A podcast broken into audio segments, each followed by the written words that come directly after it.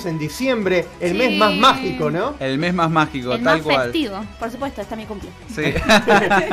Así que, bueno, ya en los próximos programas nos vamos a meter con todo lo que tiene que ver con la Navidad, la Navidad en los parques, los festejos que son muchísimos, todo lo que tiene que ver con el fin de año, Sí. porque nos va a llevar muchísimos programas, ¿no? Hablar Sí. de Universal y de cada parque con De sus Epcot. festividades. Sí, Sí, sí. sí. por suerte con el tiempo también se fueron sumando, bueno, Disney Hollywood Studios eh, le metió mucha ficha a Toy Story Land el año pasado, este año repite, ahora Animal Kingdom estrenó también festejo este año, así que así que a diferencia de lo que es. Halloween, eh, Navidad está mucho más presente en los parques. Sí. Así que buenísimo. Bueno, antes vamos a recordar las redes www.radiotu.com y seguramente nos estaban escribiendo que estaban esperando el programa, recién empezamos un poquito más tarde Sí. y pueden descargar entonces la app de eh, Android. de Android o de iOS. iOS. iOS. Ahí está, y ahí nos van a escuchar y estamos acá saliendo y se escucha de fondo una canción navideña. Sí, qué lindo. Qué lindo, sí. eh, Acá con el fresquito del aire acondicionado da para chocolate caliente, ¿no? Ponemos unos malvaviscos.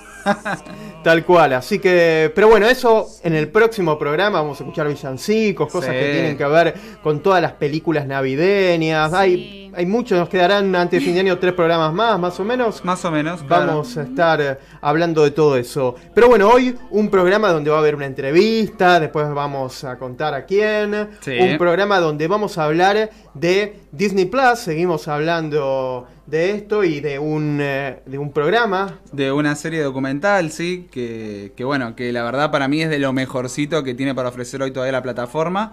Eh, así que vamos a hablar de los primeros tres episodios, eh, salieron cuatro hasta ahora, pero vamos a llegar hasta la mitad. Perfecto, pero bueno, antes, como hacemos siempre, las efemérides, a ver qué pasaba un día como hoy, Jimmy.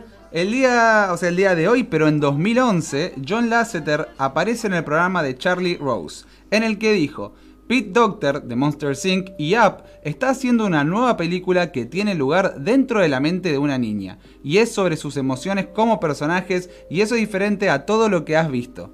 Así que sabemos de qué película estaba hablando, ¿no? Por Pero supuesto, pensar que en el 2011 ya estaban con esto, ¿no? Ahí Con te das idea. cuenta la cantidad de años que le llevan estos proyectos. Sí, o sea que no es que dura un año, no, no, es todo un proceso detrás. Sí, tal cual. Sí, sí, ellos tienen programado 5 o 6 años allá, ya el saben todo lo que va a venir en los próximos años. Sí, vamos a tener que agarrar a alguno de ellos y apretarlos para decirnos qué se viene acá los próximos 5 o 6 años. O buscar la forma de entrar a Walt Disney Studios en, Ah, en ahí está. Es bueno eso también. Y agarrarlos y decirlo, decime lo que viene acá. Claro. O meterte O de ir- incógnita, claro, re- claro. revisando los, los lugares. Hacemos que vos, Jimmy, hagas una escena y con Meli nos vamos por los diferentes lugares. Sí. ¿Por qué? Por las ¿Qué habitaciones. escena hago? No sé, eh, vos sabés hablar inglés, o sea que Claro. ahí está. Y yo con Meli, nosotros últimos nos hacemos las perdidas.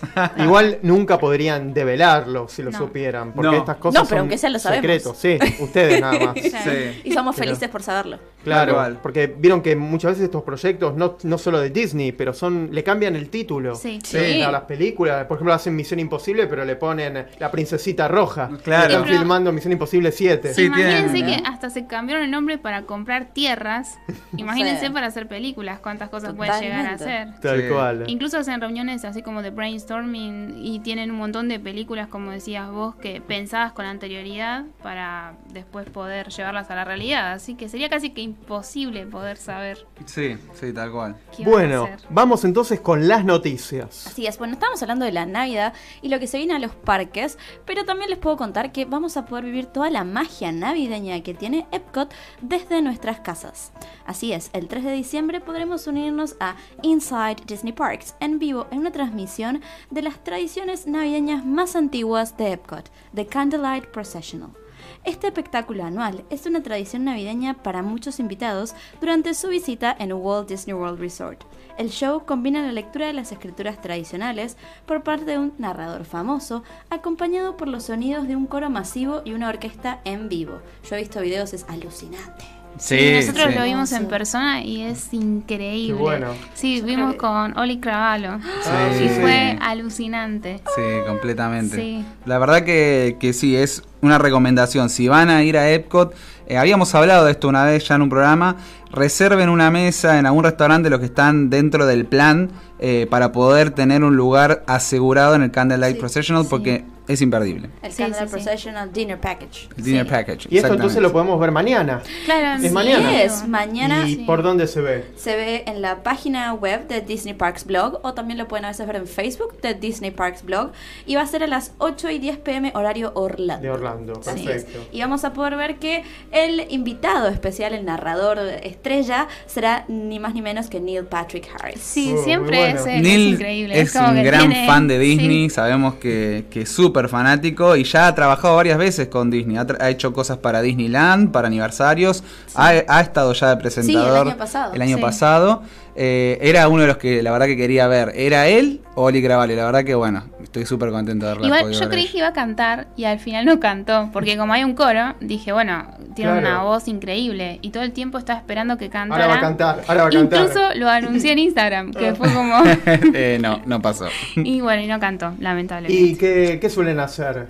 Eh, Relatan. Recuentan. Ahí- Sí, Cuentan la historia de la Navidad. Claro, toda la historia de Navidad, o sea, toda la historia bíblica. Claro, vi- Y, y bueno, y entre medio de, de- de- de las interrupciones, los coros cantan las, los típicos villancicos y la verdad Sí. que es súper súper Ah, fuerte. Es un evento medio religioso. Sí. es, Claro, una- sí. es como, sí, podríamos decir que sí, es súper imponente todo el, el- el coro, ¿no? Cantando. Sí. Increíble. Es increíble, uno lo ve y son filas y filas de personas ahí con Sí. las túnicas. Sí. Decís, ¡oh! Y las voces que tienen. por voces, favor. Sí, sí, increíble. Y escuchar. Bueno. Ah, por ahí acá, en, Argen- en- en- por lo menos en lo que es Argentina, no, no somos tanto de cantar villancicos. No. La, No. la única que, que me suena es tipo Feliz Navidad. Sí. Esa es la única. Sí, es verdad. Pero en Estados Unidos tiene mucho peso lo que es cantar villancicos, cantar canciones navideñas. Y no es que hay una sola, no es Me- Merry Christmas y nada más, no. Tenés Silent Night, eh, All Come Your Faithful, Sí, sí. Go on. Tell It to the Mountain. Tenés Hay esas canciones que son millones. más de línea religiosa y las otras que son más de jazz. Más los comerciales. comerciales. María Carey tenemos ahí, ¿no? cual. No, no, pero, Sí. pero más allá de, de los Eh, cantantes, es, es como Sí. que, que Sí, se se dividen. separan. Por ejemplo, eh, Silent Sí. Night es más religiosa, Es más la, la de la religiosa. montaña que dijiste Go Tell It on the Mountain esas también. son más religiosas Sí. y después las otras son más de estándar de jazz como Claro. Santa Claus is Coming to Town. Santa Claus is Claro. coming to town, rocking around the Christmas tree. Claro. Eh, Sí. Son todas que son muy Hay una que tiene un título muy gracioso que eh, vi a mamá besando a Santa Claus, Oh, una cosa así. Esa como que Sí, sí, sí. I saw mommy kissing Santa Claus, llama la Claro. Esa da como Esa la dejamos para horario Esa de protección al menor. Fuerte. Esa siempre me, me resultó como rara. Extraña. Pero- Fue traumante. Sí, aparte. Es Bueno, el Papá de, Unicenter que se metió después. No, a ver, es que como dice Meli, tiene sentido para... Vio a Papá Noel, a mamá besar a Papá Noel. Porque no creo. o Igual, sea- nada. Justo No vamos a decir No, nada. vamos a decir nada, pero no, no pero sería... bueno. O sea, mamá se podría convertir en Mamá Noel. Ahí va, listo. Claro. Hay, hay un chiste en Noel sobre esta canción. Sí, Ah. sí. sí. Así Sí, que, sí, la vi, la vi esta semana y me gustó mucho, Ah, la ¿eh? recomiendo, me gustó mucho, muy Tiene varios chistes con canciones que, Sí. que dice, sí, está, está muy bueno. Ahora en un ratito vamos a escuchar una canción de Noel. Pero bueno, Ah, vamos a, a seguir entonces con las noticias. Sí, se vienen nuevos y emocionantes cambios a la atracción Snow White's Scary Adventure en el parque Disneyland. Esta atracción clásica de Fantasyland, la única atracción de princesas del parque de Disneyland, se actualizará con nueva magia por dentro y por fuera en el 2020. Walt Disney Imagineering está reinventando cómo la historia clásica de Blancanieves vive feliz para siempre y los invita a ser eh, invitados a seguir junto con su historia. Además de experimentar elementos familiares de la atracción que conocemos y amamos, descubrirán detalles mejorados de la historia y escenas completamente nuevas. Por ejemplo, una nueva viñeta mostrará a Blancanieves en un hermoso entorno forestal, despertando de su sueño profundo. Además, la atracción concluirá cuando Blancanieves se reencuentre con sus amigos animales y se vea en un castillo reluciente en la distancia. Este, además, los imaginadores, o sea, estos este, Imagineerings, Claro, que hoy vamos a hablar Hoy vamos de ellos. Son los protagonistas de este programa. Sí. sí, que vendrían a ser como los ingenieros para que la gente Sí. entienda. Es una mezcla de ingenieros e imagina imaginadores. Claro. Están implementando tecnología de audio y visual de vanguardia en toda la atracción, incluida nueva música, iluminación LED negra, proyecciones láser y un nuevo sistema de animación. El exterior de la atracción eh, se renovará por completo con nuevos detalles inspirados en cuentos de hadas para complementar el encantador y cercano castillo de la Bella Durmiente. Esta no es la primera vez que la atracción ha sufrido una renovación significativa. En el año 1983, cuando se presentó una versión completamente nueva de Fantasyland, Snow White's Adventure reabrió sus puertas con nueva tecnología y una fachada diferente, junto con el nuevo nombre. Un dato curioso es que en el año 2020 esta atracción este, en el día inaugural celebrará 65 años en Disneyland. Creo que se lo merece porque es, bueno, la primera princesa. Claro, Sí, sí, sí, sí, sí. es verdad. Le Sí. destronaron el, el castillo. Le Claro. destronaron el castillo. Qué loca esa historia, ¿no? Pensar que iba a ser el de Sí, ella realmente. Pero por una cuestión de publicitar la película de Sleeping Beauty, que estaba en ese momento Walt eh, sacando y, y necesitaba darle impulso a la película, dijo. No, listo, hagámoslo de La Bella Durmiente y eso va a hacer que la gente Es que quiera ver la incluso también en película. la película no se ve tanto el castillo de Blancanieves como para poder... Sí, es verdad, el castillo de Blancanieves tampoco es tan... Es el centro, no es el centro. No es el Claro. centro, Es claro. la, la casita es más el centro. Donde Sí, tal cual. enanitos, sí. Está bueno que tengan la casita en... En, Claro. en Seven Dwarfs Mine Train, eso seguro. Tal cual. Lo Claro. que sí, esta atracción generalmente, si van con niños pequeños, tengan en cuenta que es interna y es oscura. Mm. Que yo creo que esto es una de las cosas que le, le van a cambiar, porque es muy tétrica en un Sí. momento. Ah, Sí, sí, sí. Sí, sí, Eh, es verdad. Yo me acuerdo, en París está también. ¿no? Sí. Ajá. Y Sí. es eh, muy tétrica. Es muy tétrica Sí. porque se apagan como todas las luces, está la bruja, está la reina malvada, es como ¡ah! Y si sos chiquito te asusta, entonces de- yo creo que también viene por ese lado, darle la vuelta a que la visiten más niños y niñas, Claro. como por ejemplo la de Alicia, que es mucho más divertida ahí Claro. dentro de Disneyland. Tal cual. Así Muy que- bien, y hablando de Disneyland París, Star Wars y Frozen llegan a Disneyland París a partir del 11 de enero con una gran celebración. En solo unas pocas semanas, los huéspedes de Disneyland París podrán experimentar la aventura de la pantalla grande en la vida real con dos celebraciones imperdibles. Frozen Celebration y Legends of the Force, una celebración de Star Wars. El regreso de Legends of the Force del 11 de enero al 15 de marzo es una oportunidad para que los fanáticos de Star Wars de todas las edades se sumerjan en una galaxia muy muy lejana, solo unos días después del lanzamiento de Star Wars The Rise of Skywalker, incluyendo una nueva secuencia de la película añadida a Star Tours The Adventure Continue. Además, los invitados experimentarán dos espectáculos emocionantes. Legends of the Galaxy Far Far Away llevará a los invitados a un viaje a través de los momentos más importantes de esta saga, mientras que Star Wars, una celebración galáctica, es un homenaje a la galaxia de la Guerra de las Galaxias al anochecer, con proyecciones, efectos especiales y héroes de la saga. También habrá una oportunidad de conocer a, tu héroe- a tus héroes y a tus villanos favoritos, como Rey, Chewbacca, Kylo Ren, así como la marcha de la Primera Orden con el Capitán Phasma y los Stormtroopers de la Primera Orden. Bueno, Suena genial. bien los fanáticos de Star Wars, ¿no? Sí. Sí. Te, te digo que suena mejor que Star Wars Land. es como, mmm, suena más divertido. Vamos por allá. Sí, O sea, le faltará el Millennium Falcon, pero. Sí, claro. Pero, pero bueno, no, ahora estamos a full encima con Star Wars. Ya este es el mes. Sabemos que ya se viene entonces la película. Y sí, Sí. es momento de, de hacerle bombo, ¿no? A esto. Totalmente. Claro. Y, hoy, y hoy habría Rise of the Resistance. Sí, Ahora era, no, era hoy, no. era el preestreno para el algunos. El y el 5 de 5 de diciembre. diciembre ya viene Ya para otros. falta muy Sí. poquito. Sí, Muy bien, y por otro lado de Mandalorian dicen que es la serie Ese éxito. Baby Yoda es lo Y el más. Baby Yoda. Necesito uno en mi Sí, casa, así, mal. un pop, lo que Ya. Es sea. la serie del Baby Yoda. Sí. Totalmente, Pero totalmente. dicen que, que igualó o, o destronó a Stranger Things. en- Ah, mirá. Eh, Algo así leí. A mí, lo que pasa, no sé, no, no puedo hablar, pero a mí obviamente Claro. me gusta más. o sea, pero me Es gusta. más me gusta- distinto, Stranger sí, Things son cosas muy diferentes. Claro. Pero pasa que Star Wars tiene todo el peso también de ser Star Claro. Wars. Y bueno, obviamente porque alimenta el- al lore de lo que ya existe, ¿no? Claro. Pero Stranger Things a mí me gusta mucho, me parece que tiene sus altibajos. Primera temporada me gustó muchísimo, Sí. la segunda más o menos, y la tercera un poquito volvió a levantar, ¿no? Claro, pero las noticias de esta semana eran como que la gente se volcó, le interesó mucho más The Mandalorian que lo que fue Stranger Things en su momento. Mira, O- o- o la- no, no Yo sabía. creo que también lo que tiene Star Wars, como decía recién Jimmy, tiene años de es trayectoria. historia. Sí. Es como Avengers, tenían años de trayectoria, no Claro. es que es algo nuevo como fue en su momento novedoso Stranger Things. Claro. Stranger Things por ahí te atrapaba por lo novedoso que era. Por yo, lo ochentoso también. por lo ochentoso, por la nostalgia. Eh, Cata no pasó el primer episodio. Eh, me asusté y ahí quedé. Eh, pero The Mandalorian yo creo que tiene una versión nueva a lo que todos aman y que todos estaban pidiendo. Porque con Star Wars Land algunos fans se quedaron con sabor a poco. Sí, recordemos que aparte las películas de Star Wars, las últimas que sacaron, están en el top 10 de las, pel- de las películas más taquilleras de la historia. Historia, por algo sí. es, o sea, tienen mucho fandom, hay mucho fanático. Muchísimo. Entonces, obviamente, todos esos fanáticos van a ver esta serie. Claro. Ya tienen, di- digamos, desde el principio ya esa serie Tiene una tenía base. un buen número de, de audiencia. Y digamos. Y Sí, eso no, que no todavía puede no, está competir. estrenado a nivel mundial. Claro. Disney Plus. Sí, Sí, es verdad eso. Es verdad. No, ahí va a explotar todo. Sí, olvídate. Así que bueno, ahora voy a hablar de Frozen, una invitación musical en Disneyland París.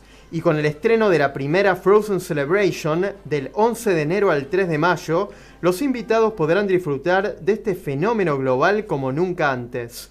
Además del nuevo espectáculo Frozen, una invitación musical que se inauguró recientemente en Animation Celebration en Walt Disney Studios Park. Los fanáticos verán una nueva carroza inspirada en la nueva película en Frozen 2.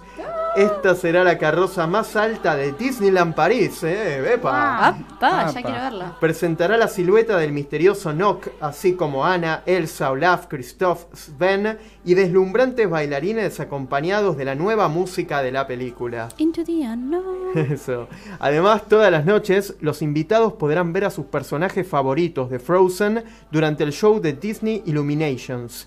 Y en noches selectas, 24, 27 y 29 de enero, los invitados van a tener la posibilidad de terminar el día de manera espectacular con Magic Over Lake Disney The Frozen Edition y revivir increíbles escenas icónicas de ambas películas. Bueno, este también da ganas de ir a, a París. Sí, Si alguien nos quiere sí. invitar, no, nos sacrificamos. Sí, completamente. Así que acá estamos escuchando de fondo. Vamos a escuchar un poquito.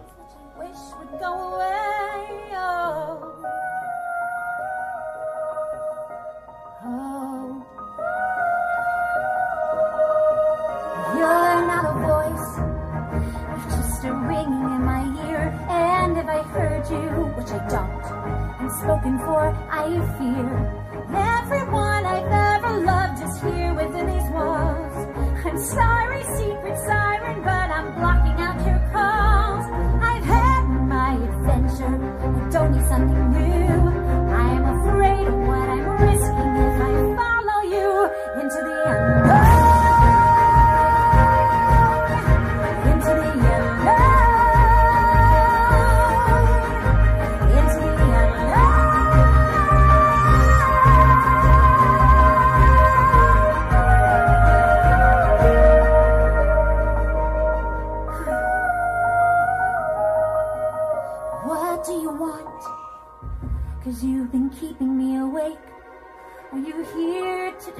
Me so I make a big mistake?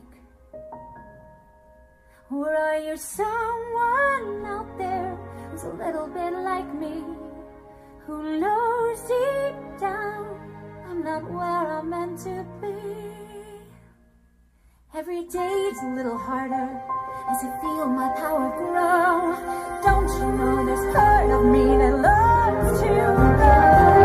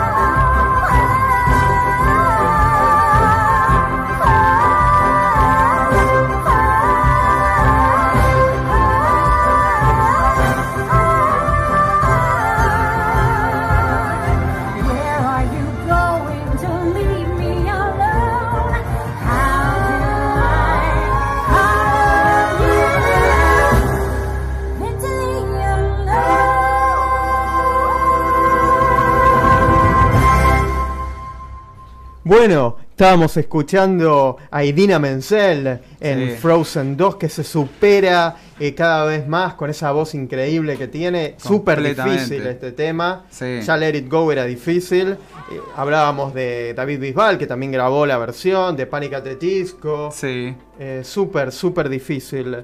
Eh, me quedó contarles que durante ambas celebraciones, la de Star Wars y la de Frozen, los invitados descubrirán colecciones únicas de productos y divertidos premios It Entertainment con temas de elementos icónicos de Frozen y Star Wars dentro de los parques, en Disney Village y en las tiendas de hoteles de Disney.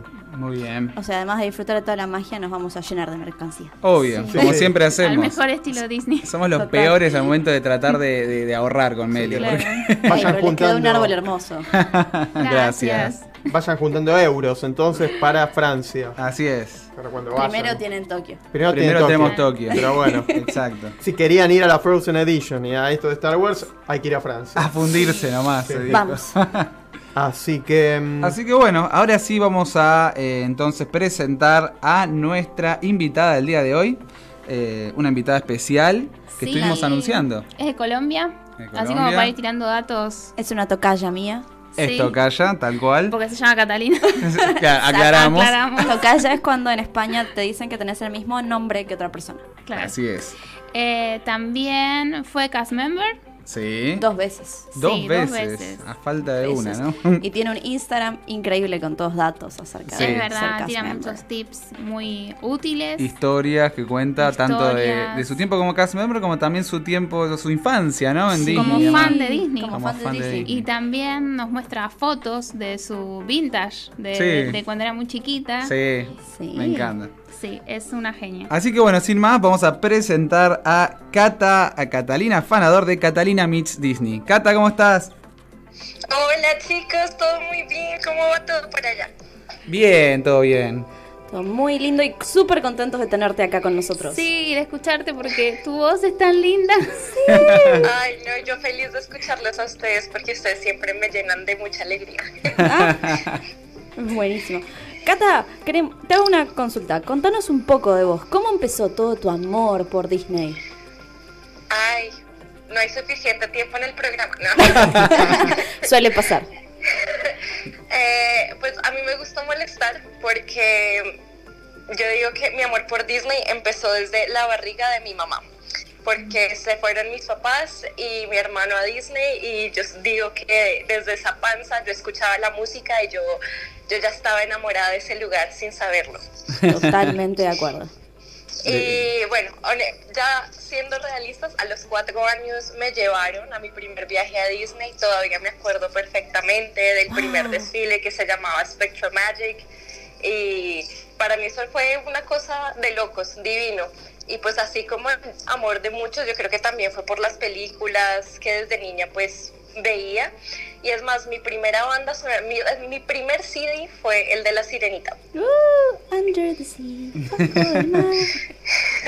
Entonces sí, con todo eso, pues ya como que el amor estaba ahí fundado y ya fue crecerlo y crecerlo y alimentarlo.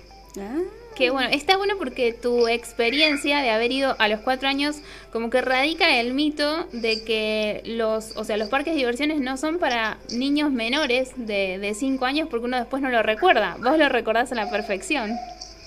No, todo, perfectamente. No, obvio. No, no, no. Pero tenés como eso- flashbacks. Pues o sea, la gran mayoría de cosas las recuerdo, digamos, así como wow.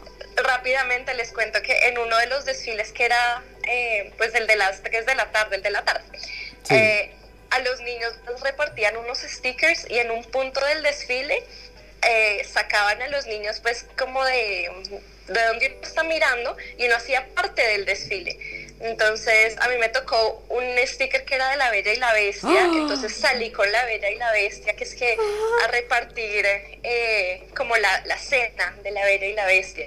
Eso para mí fue lo mejor. Por ahí debe estar la foto para ponerla en el Instagram. Qué Sí, lindo. obvio, Qué después lo lindo. compartimos. Qué, qué- qué hermoso recuerdo. Por ahí está como, como los intensamente que te dice que te quedan en la, en la memoria Claro. principal. Sí, tal Tal Porque te cual. marcan completamente. Claro. Con el disco rígido. en Sí, el sí, disco sí. duro. Tal cual.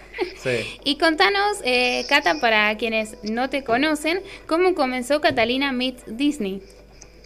Pues realmente empezó porque mi familia, mis amigos, amigos de los amigos, me escribían y me decían, Cata, tú deberías hacer un blog. Eh, eh, es que pues voy a ir a Disney y necesito tips y tú sabes todo. Entonces me encontraba a mí misma en la casa haciendo documentos en Word larguísimos de tips, yo feliz. Y, y pues nada, me dijeron, haz un blog. Yo ya tenía un Instagram porque Instagram me encanta y que se llamaba Catalina Meets World, que es- estaba inspirado como tal en una serie de Disney que se llamaba Boy Meets World, aprendiendo a vivir. Exacto. Sí. Con Y en un punto me dijeron como, bueno, Cata, ¿y por qué no sigues como con tu marca? Entonces Catalina meets Disney, Catalina conoce Disney. Y pues me sonó la idea y así empezó. Y pues como me encanta compartir fotos, ver fotos, Instagram me pareció una maravilla. Entonces así fue que empezó y dije, bueno, pues em, empecemos a compartir tips, eh, datos curiosos. Me encanta investigar porque hay muchas cosas que uno sabe, pero entonces uno empieza a hacer como una investigación más a fondo y uno se entera de cosas que uno no sabe. eh, uno comparte experiencias, se vuelve como un amor pues por compartir lo que uno sabe y de ver lo que otros también para pues uno seguir creciendo. Sí. Buenísimo. completamente. Eh, voy a hacerte una pregunta que seguramente sea difícil. Eh, a todos le- les pasa cuando les hacemos estas preguntas, como por ejemplo, ¿cuál es tu parque favorito? Eh, pues yo digo que es Animal Kingdom. Para mí Magic Kingdom pues es Magic Kingdom siempre es que bueno, pero para mí Animal Kingdom tiene un nivel de detalle de locos. Y me encantan los animales, me encanta la naturaleza y estar en un parque donde uno ve que los animales no están enjaulados, para mí es una dicha grandísima. Eh, algunas de mis atracciones favoritas también están ahí. Yo me gozo muchísimo ese parque y, y es más, aunque no vaya a ninguna atracción, yo puedo estar caminando por los senderos de Animal Kingdom, viendo a los animalitos y ahí me puedo perder todo el día yo feliz. Es más, tenés fotos trabajando ahí en Animal Kingdom de esta última vuelta. Sí, en, um, en el último programa tuve la oportunidad de trabajar ahí por la segunda mitad, o sea, los últimos dos meses y medio. Qué lindo. Mal, o sea, pienso y digo, ir a trabajar a los parques y digo, qué lindo. Es, es tra- eh, o sea, no deja de ser trabajo, pero poder por lo menos verse rodeado por todo eso, ¿no? Y, y de la magia que ella hablaba recién. La magia, sí, eh, se siente la magia en el aire en, los, en Disney siempre. Exactamente. Sí. Pero bueno, y ahora continuando con estas preguntas, entonces, ¿cuál es tu atracción favorita? Ay, mi atracción favorita es Hollywood Tower of Terror. Ah, Me fascina. yes, yes, sí. La amo, la amo. O sea, esa es la atracción a la que siempre le apunto a ir. Me puedo montar cinco veces seguidas. Totalmente. No, la amo, la amo. Totalmente. Meli no coincide con nosotras, pero sí. No, yo te Meli, acompaño, pobre. pobre. Meli se subió una vez y sí, o sea, fue suficiente, pobre. Sí. Pero bueno. No, y me encanta la historia, como que la Sí. música, lo los fantasmas. A mí me gustan mucho las cosas como sobrenaturales. Entonces todo eso Oh. me parece fascinante. Ahí te acompañamos con Haunted Mansion, que también nos gusta mucho Claro. con Meli. A nosotros Ay, claro. Más tranquila. sí, Tremendo clásico. también, Es tal aburrida. cual. No, Sí, es aburrida. Es para una sola vez. es genial. Eh, hay gusto para todo. Todo. Claro. Se respeta todo. Totalmente. Sí. ¿Y dentro de Animal Kingdom, cuál es tu atracción favorita? A mí me encanta dinosaurio. Ah, sí. Nosotros me también. encanta. Sí, sí. Tristemente, ahora que estuve mm, en mi segundo programa, solamente me pude montar una vez. Imagínense, en esos seis meses, solamente me monté una vez. Y fue el día de mi cumpleaños, así como un momento mágico, salí de la atracción a ver cómo quedó la foto. Y la cast member que estaba ahí era también de Colombia. Ella vio que mi botón decía feliz cumpleaños y me regaló la foto. Qué lindo. Esos detalles que tienen son geniales. La otra vez justo vi un blog de, de creo que fue de eh, Prince Charming Dev, Ah, que se acercaba, sí, se acercaba a, un, a una especie, un puestito de popcorn y le regalaron la mm, pochoclera, esta, la popcorn bucket del árbol de Navidad nuevo. Se lo regalaron, o Sí, sea, el cast member su fan. le dijo, ah, soy fan de tus blogs y le regaló la, la pochoclera. Increíble. increíble. Sí. Qué increíble. Bueno, hablando de, de pochoclos y de comida, Cata, ¿cuál es tu snack favorito en los parques? Ay, todos. Totalmente, pero a ver, ¿Team Salty o Team Sweet? ¿Team dulce o salado? No, yo soy súper dulce, dulcera. Para mí los postres son una perdición. Sí, completamente. Entonces, bueno, a mí, para mí el, el Rice Crispy es infaltable para mí. Eh, me encanta. Me encanta las manzanas con caramelo. Sí. eh, que, que es muy cómico porque las compro, le tomo la foto y después vuelvo a la tienda para que me las partan. Sí, porque son difíciles de comer si no. Sí. son, son muy, muy difíciles de comer. Eh, y me encanta el Mickey Ice Cream Sandwich, ese Ay, me sí. fascina. Totalmente. Sí. Totalmente. Es muy loco porque las manzanas son un clásico de todos los parques de atracciones. Hasta incluso acá en Argentina de las placitas. De las plazas, Sí, claro. Eso sí. Sí. En Argentina te las bañan con caramelo y le ponen pochoclo después. Sí. Sí. Popcorn. ¿Qué, Y- qué es pochoclo? Popcorn. claro. sí. que allá serían palomitas de maíz, Sí, o crispetas. crispetas, Crispetas. mira. Otra palabra más para, para Para- definir la, en los pochoclos. Definir los pochoclos. Ahí está. Y contanos, Cata, para la gente que todavía no te conoce, eh, que incluso podemos recordar que la pueden seguir en... Instagram como catalina.mits.disney. Exacto, Meets, Exactamente. M-E-E-T-S. Sí, En inglés. exactamente. Contanos eh, alguna película, bueno, suponemos que obviamente tenés alguna película Disney favorita, pero no sé si nos querés hacer tipo un ranking 5, que siempre se lo permitimos a todos y no va a ser la excepción. Yo lo empecé eso, porque una sola es muy difícil. Sí. Ay, no, pues, o sea, a mí me gusta decir como que Hércules, para mí, Hércules- a mí me gustan las películas underrated. Me Sí. gusta Hércules, me gusta El Jorobado de Notre Dame, me parece que tiene un nivel de detalle absurdo. Esmeralda es uno de mis personajes favoritos. Sí. La Cenicienta siempre fue otra de mis películas favoritas. Eh, últimamente, pues, o sea, desde los últimos años, eh, Ralph el Demoledor me fascina, me parece adorable. Eh, Enredados, Wally, Wally me Ay, encanta. sí, Wally, muy tierna. Sí, mal. Intensamente, no, muy difícil. Hizo top 10 ya, Hizo top caso. Sí. Bueno, no importa. Está eh, permitido. Eh, la película Hércules que eh, nombraste primero es por tu fanatismo también con la mitología.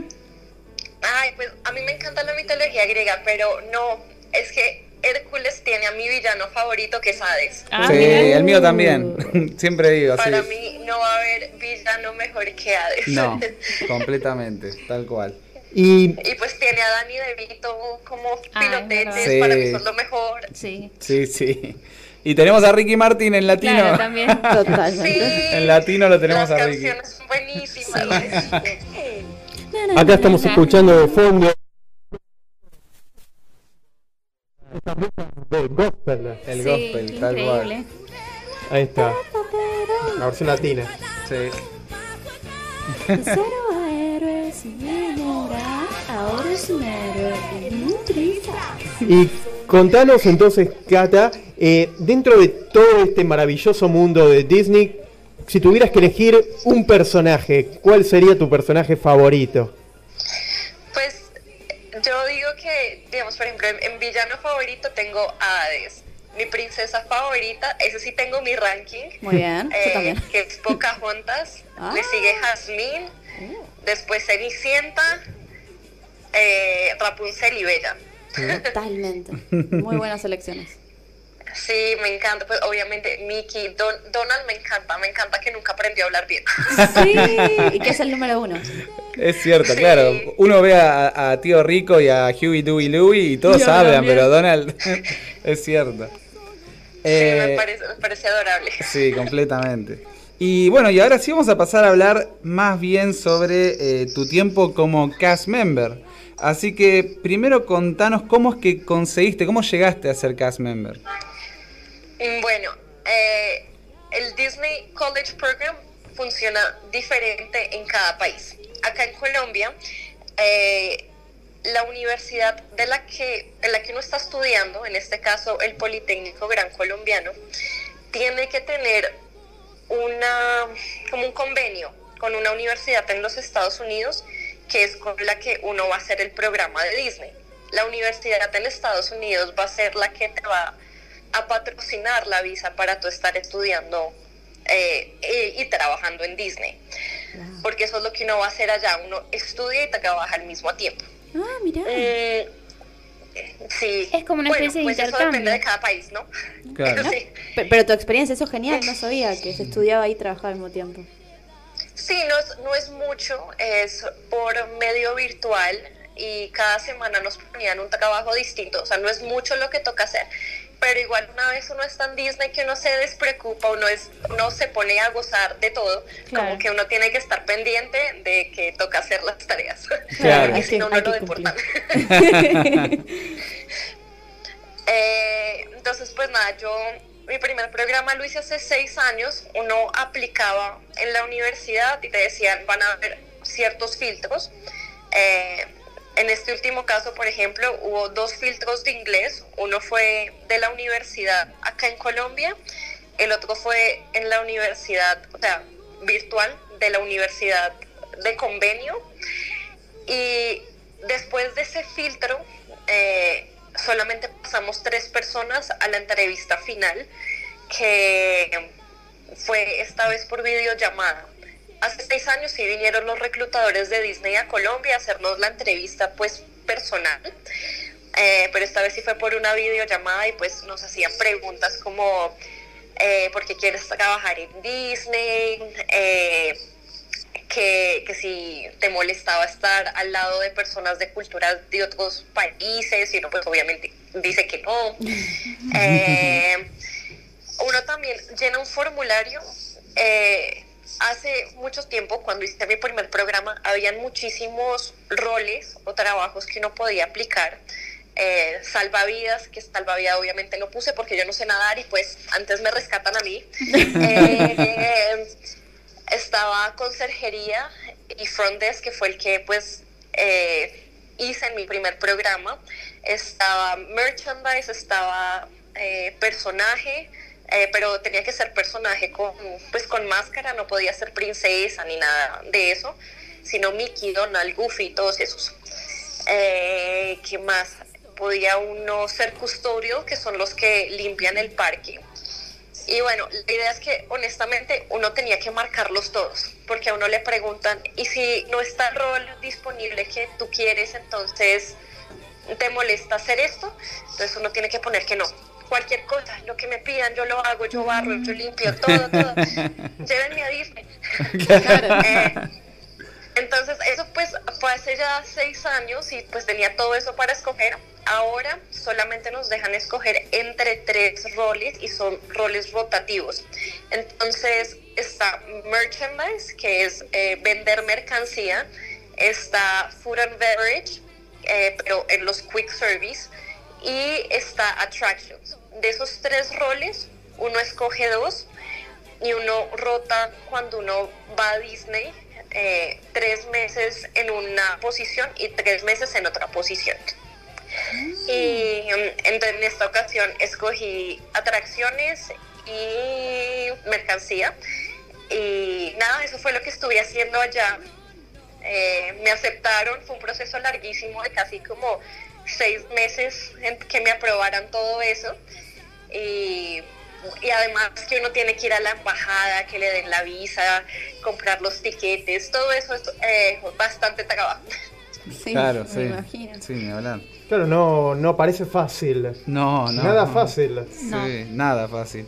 Y qué nervios, ¿no? O sea, todo este tema de las etapas, de ir superando las etapas y, y Muchas yo no- responsabilidades. Muchas, claro, como, sí. Aparte que te digan que quedás con otras dos personas, que superaste las etapas y quedan tres personas solamente y estás así, como... Claro, es como una audición Mucho de teatro. Es Sí, claro, sí, es verdad. Estrés. Sí.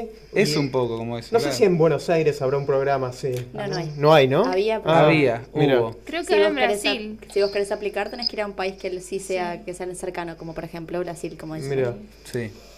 Y mm, también siempre escuchamos hablar de las cuatro llaves de Disney que siempre hacen relación los cast members, este, hacen referencia.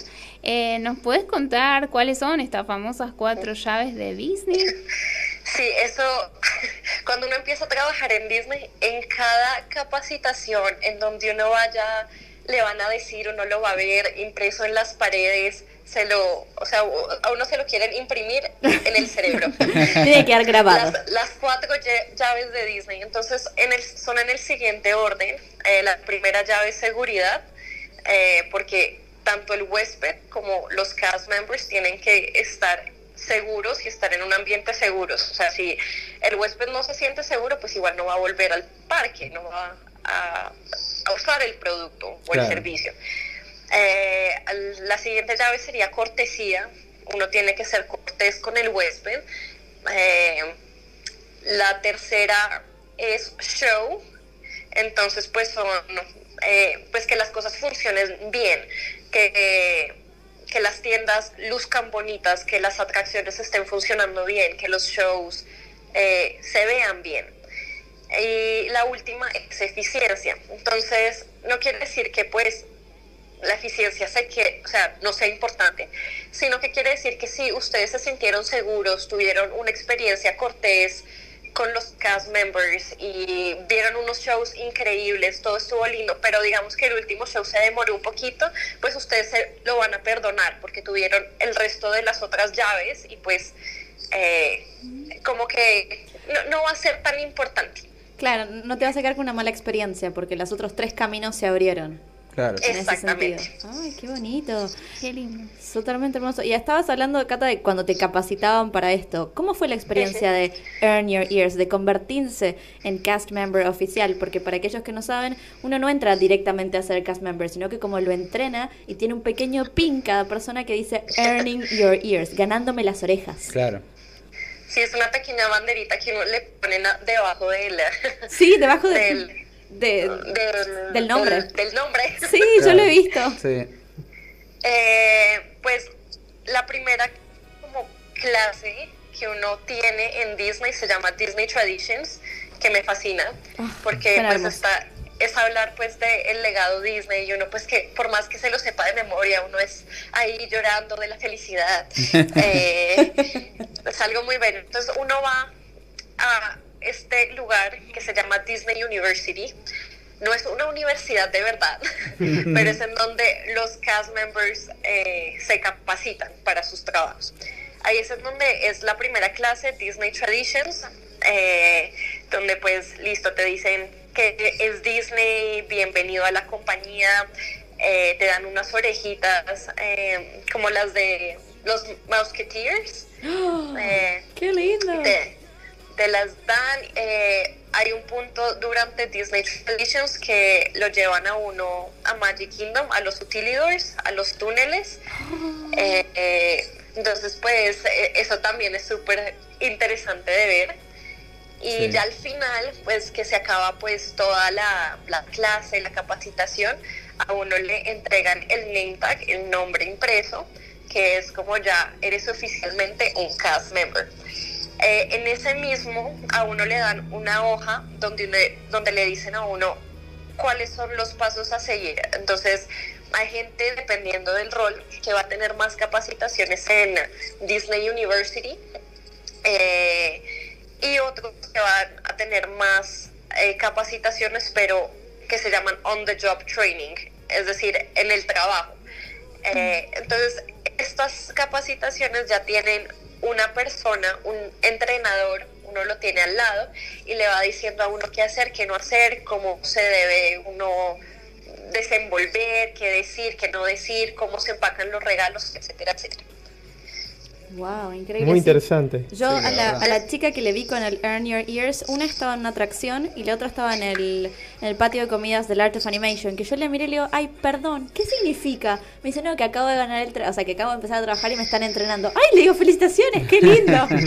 Y seguramente... Que sí. como cast members nosotros pasa muchas veces que aunque ya nos ganamos nuestras orejas, nos dejamos la, la banderita uno o dos días más porque uno se da cuenta que los huéspedes son más amistosos cuando lo ven a uno en capacitación.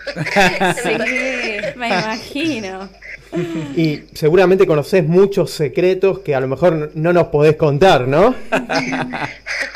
Sí, sí, pues uno empieza a caminar pues el, el día a día eh, por el detrás de escena, eh, qué cosas eh, sí, qué cosas hay por ahí, digamos, pues, no es un secreto, se los voy a contar. Vamos. Pero, digamos, eh, cuando estaba trabajando en merchandise, una de las cosas que uno vendía eran las fotos de las atracciones.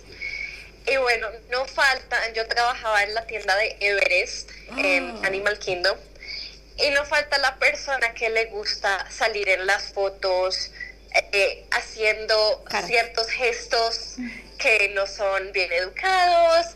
Eh, no. Sí, no, Eh, van a encontrar gente que, o chicas inclusive, que salen en strapless. Ah, bueno. Eh, bueno, entonces uno tiene que ir revisando de vez en cuando las, eh, las fotos, porque si no, entonces uno le toca eh, ponerle un sensor a esa foto y ya esa, esa foto nadie la vuelve a buscar en la vida. Claro. No, qué loco Qué eso. horror estar viajando con esa gente que te hace eso en la foto. Me muero. Hice toda la fila para que eso. Mal, para que me la arruinen. Sí, sí, tal la- cual. la- Ima- imagínense, imagínense, esto pues si les llega a pasar, acá molestamos, porque dicen que pues si alguien en la foto hizo eso, eh, pues que no era pues de su grupo familiar o de amigos, y ustedes dicen como, ay no, pero pues no queremos esa foto, pueden ustedes solicitarle al cast member y que los lleve por la línea del Fastpass a que vuelvan a subirse a la atracción y se tomen la foto como Ah. es. Mira. Qué, qué- qué genial esa opción, porque la verdad Sí. que, que alguien te la arruine es como que lo- yo lo que quisiera matar. Y- O sea que sí, o sea que puedo volver a subir a la atracción, disfrutarla nuevamente e irme con mi foto como corresponde. Muy cierto. bien. Exacto. Mira, hemos descubierto un secreto que no conocíamos. Sí, O sea, como que para todo hay un, un plan B. Siempre claro. Y contanos, eh, ¿en qué otras atracciones trabajaste dentro de Disney? Algo nos contaste, pero bueno, contanos un poquito más. Bueno, en mi primer programa estuve trabajando como front desk concierge, que fue pues muy bueno porque pues yo estaba estudiando hotelería, entonces pues yo quería estar en hoteles Disney. Ah, Fue un trabajo muy difícil. estaba, en, eh, estaba en los hoteles Saratoga Springs y Old Key West, que son hoteles especiales, pues, eh, cuyo, cuya especialidad es para el tiempo compartido de Disney, que a ellos no les gusta decirlo así, pero es un tiempo compartido, que es el. Disney Vacation Club. Sí. Eh, entonces, pues era muy exigente, pues porque, bueno, además de hacer los check-ins, los check-outs, las reservas, uno vendía los, um, pues, los tiquetes a los parques, a las fiestas. Y además de eso, a uno le llegaban con todas las quejas. Claro. Eh, El servicio al cliente pues, es difícil. y pues bueno, esa era toda la época del, eh, de las Magic Bands que acababan de salir al mercado.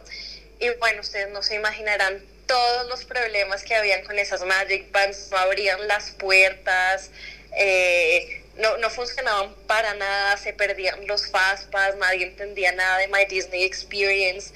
Eso fue tremendo. Pobre. Pobre, sí, la Sí, verdad. a- ahora son re eficientes, pero sí es cierto. Uno mm, eh, eh, Sí. detrás de escena de O eso, sea, de cómo se. Uno piensa es Disney y piensa que todo tiene que funcionar Es perfecto, mágico. pero, pero nos han demostrado ya con esto que contás, con lo que ha sucedido con Skyliner, que hay cosas que pueden fallar al principio y después las van puliendo, ¿no? Y mejorando. No, y uno como cast member realmente se da cuenta que Disney no es perfecto. Uno como huésped, uno le fascina decir, es que Disney es perfecto, es lo mejor de la vida, me encanta. Y uno va a trabajar allá y uno es como, ay, Dios, las cosas no son como yo pensaba.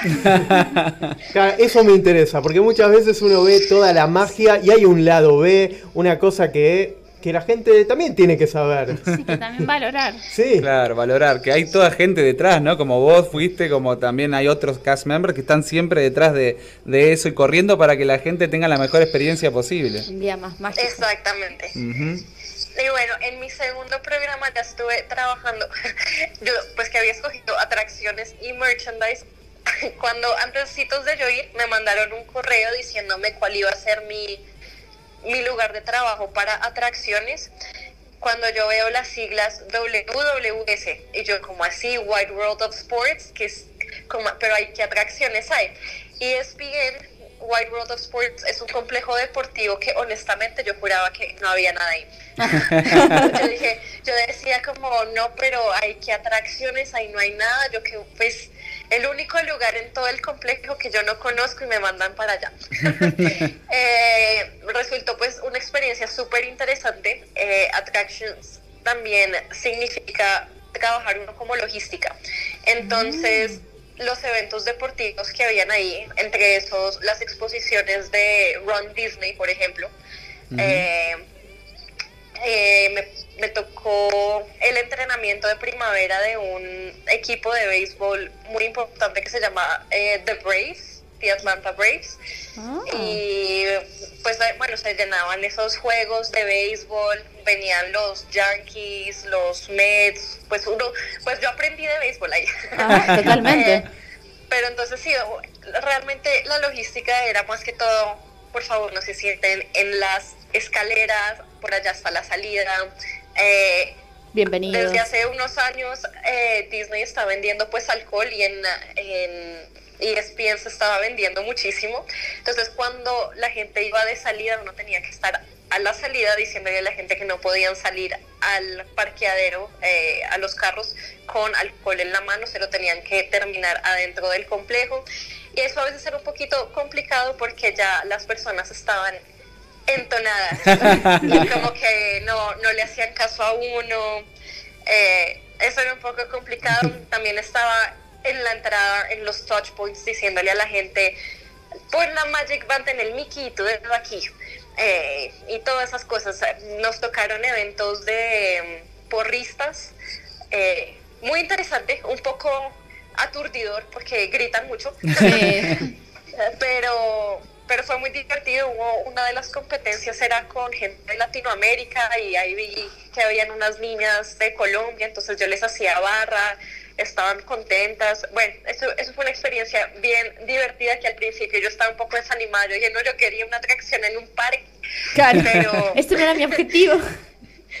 Pero resultó muy bueno porque pues no conocía ESPN y ya supe qué es lo que hay y cómo funciona. Claro. Y ya la segunda parte fue en Animal Kingdom, en, eh, en la tierra de Asia, eh, que Asia uno trabaja en merchandise o en la tienda de Everest o en los carritos que están como esparcidos por Asia. Entonces, los que venden peluches, eh, toallas. Todas las cosas bonitas. Esos. Ujú. ¿Cómo, cómo haces para no querer llevarte el carrito entero? Yo no- Claro. yo no podría. Cuando, cuando, cuando ves los precios dices como, uy, no. Pero los cast members No, tienen este famoso, esa famosa tienda, ¿no? Que es exclusiva para ustedes, que es como una especie de outlet, o sea, lo que llegan los, los productos Discontinuo. Sí, Cast Connection. Cast Connection, ahí está. Yo creo que me Sí, fundiría. sí. Sí. Pues a Cast Connection, bueno, si llegan cosas que están nuevas porque muchas veces descontinúan productos, entonces los llevan a Cast Connection. Claro. Pero también a veces llevan productos que están dañados, eh, Ah. pero, pero es que la cosa es que Disney tiene estándares de calidad muy altos. Entonces, ay, que la orejita está un poquito inclinada hacia la derecha. Y entonces ya no, ya no es, eh, ya, ya no se puede vender a los huéspedes. Y pues uno como cast member, uno va y la compra con gusto. Claro. Totalmente. como 5 dólares. Sí. Y sí, pero bueno, y hablando entonces ahora sobre qué fue dentro de toda tu experiencia lo que más te gustó. Realmente lo, lo más lindo de hacer el programa es conocer gente de todas partes del mundo y tener amigos eh, de todas partes del mundo. Hoy en día pues todavía mantengo mis amistades de mi primer programa y son amigos de Corea del Sur, de Perú, Wow. de Inglaterra, de Hawái, de lugares que uno pues antes ni se imaginaba y eso pues eso es algo súper súper valioso. Eh, en este último programa dos de mis roommates fueron unas adoradas amores, unos soles, una de México y otra de Puerto Rico, entonces eh, todo eso como que a uno lo llena mucho, las amistades. Y pues estar, uno que ama Disney, estar dentro de Disney, disfrutar de los parques y crear magia es algo muy lindo, porque cada día siempre hay como unos 20 recuerdos bonitos por lo menos. qué lindo. Ay, qué Qué bueno. Yo tengo una, una pregunta más, eh, tenemos algunas preguntas más, pero con respecto a los salarios, siempre me pregunto, eh, ¿cómo es una persona puede vivir más o menos bien trabajando ahí en los parques. Hay diferencia, gana lo mismo el que está en hotelería que en el que se viste de Mickey. ¿Cómo es? No, no, no ganan lo mismo. o sea, yo no les voy a mentir, el salario en Disney no es muy bueno. Claro. Eh, esa es la realidad. Eh, pero pues uno tiene muchos beneficios y pues si uno quiere Disney, como que igual uno lo hace con mucho gusto. Eh, trabajos que tienen, que ganan más dinero, está los, de, los hoteles, guest relations. eh, los personajes ganan muy bien. eh, de hecho, los tratan súper bien. Ah, ¿sí? tienen su, tienen su, tienen su propio break room y tienen eh, agua gratis, eh, snacks gratis. eh, todo, todo depende de, de qué personaje seas y qué break room te toque. Porque hay unos break rooms que son más bonitos que otros. Eh, pero sí, eh, digamos, a los que son alimentos y bebidas eh, de quick service en cocina les pagan muy bien porque es uno de los trabajos más difíciles que hay. Eh, si ustedes trabajan en food and beverage, les toca hasta limpiar las canecas, las basuras. Eh, y pues, eh, creo que fue en un, en un en vivo de, de Jimmy y Meli que les comentaba que, por ejemplo, eh, Cosmic Race es el restaurante más lleno del mundo. Eh, Sí. Entonces, pues todo eso es pesadísimo. Entonces, les pagan un poco mejor Claro. a, a los que están en el food and beverage. Eh, O sea- eh, en, general, en general no es el mejor salario, pero sí hay buenos descuentos y beneficios para el cast member. Tenía razón entonces la sobrina de Walt. Sonia Wall, sí. Sí, veníamos quejaba de hablando los de, esto. salarios. Sí. Sí, que, me- que elevaran los salarios. Dijo que Bob Iger debería hacerlo, pero... Vamos a Eh, apoyar esa emoción. Y, y si queremos trabajar, entonces eh, mejor de personaje. claro. Claro, vamos de personaje. Lo que pasa es que ¿Habrá gremio de personajes? personaje. De yo- pronto. Yo creo que lo que Cata acaba de contar, lo que se rescata es cuanto más difícil es el trabajo, Sí. más valioso es hacerlo. Ser personaje uno dice, ay, bueno, pero vas, te pones el disfraz y ya está. No, no, No. tenés un entrenamiento especial, Claro. tenés que firmar de forma especial, tenés un montón de audiciones que pasar y solo puedes estar, si no me equivoco, Cata, corregime si me equivoco, please, 40 minutos, por ejemplo, con ese traje puesto. Claro. Sí, depen- Entonces- depende del personaje y depende de la ubicación donde esté el personaje. Si es al aire libre o en Por- una habitación con aire acondicionado. Por eso, Claro. o sea, es, es, Claro. es muy demandante y tienen breaks cortitos y después tienen que volver a salir. El hecho de que Cata contaba recién, sí, si te toca Cosmic Race, es el más, es el restaurante más popular de todos, entonces vas, va a valer tu trabajo mucho más Seguro. lo que hagas. No, pero Claro. con, el calor que hace, te Sí, toca en no. Orlando que hace un calor Te toca inmenso. Stitch Eh, afuera en Winnie the Tomorrowland. No, Winnie the Pooh.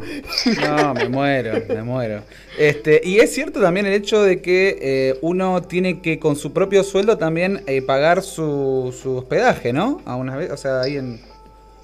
Bueno, con sí, con el Disney College Program, Disney tiene cuatro complejos eh, de vivienda. Sí. De hecho, están construyendo el quinto. Wow. Eh, sí, que va a ser como súper increíble y me imagino que también el precio va a ser muy caro.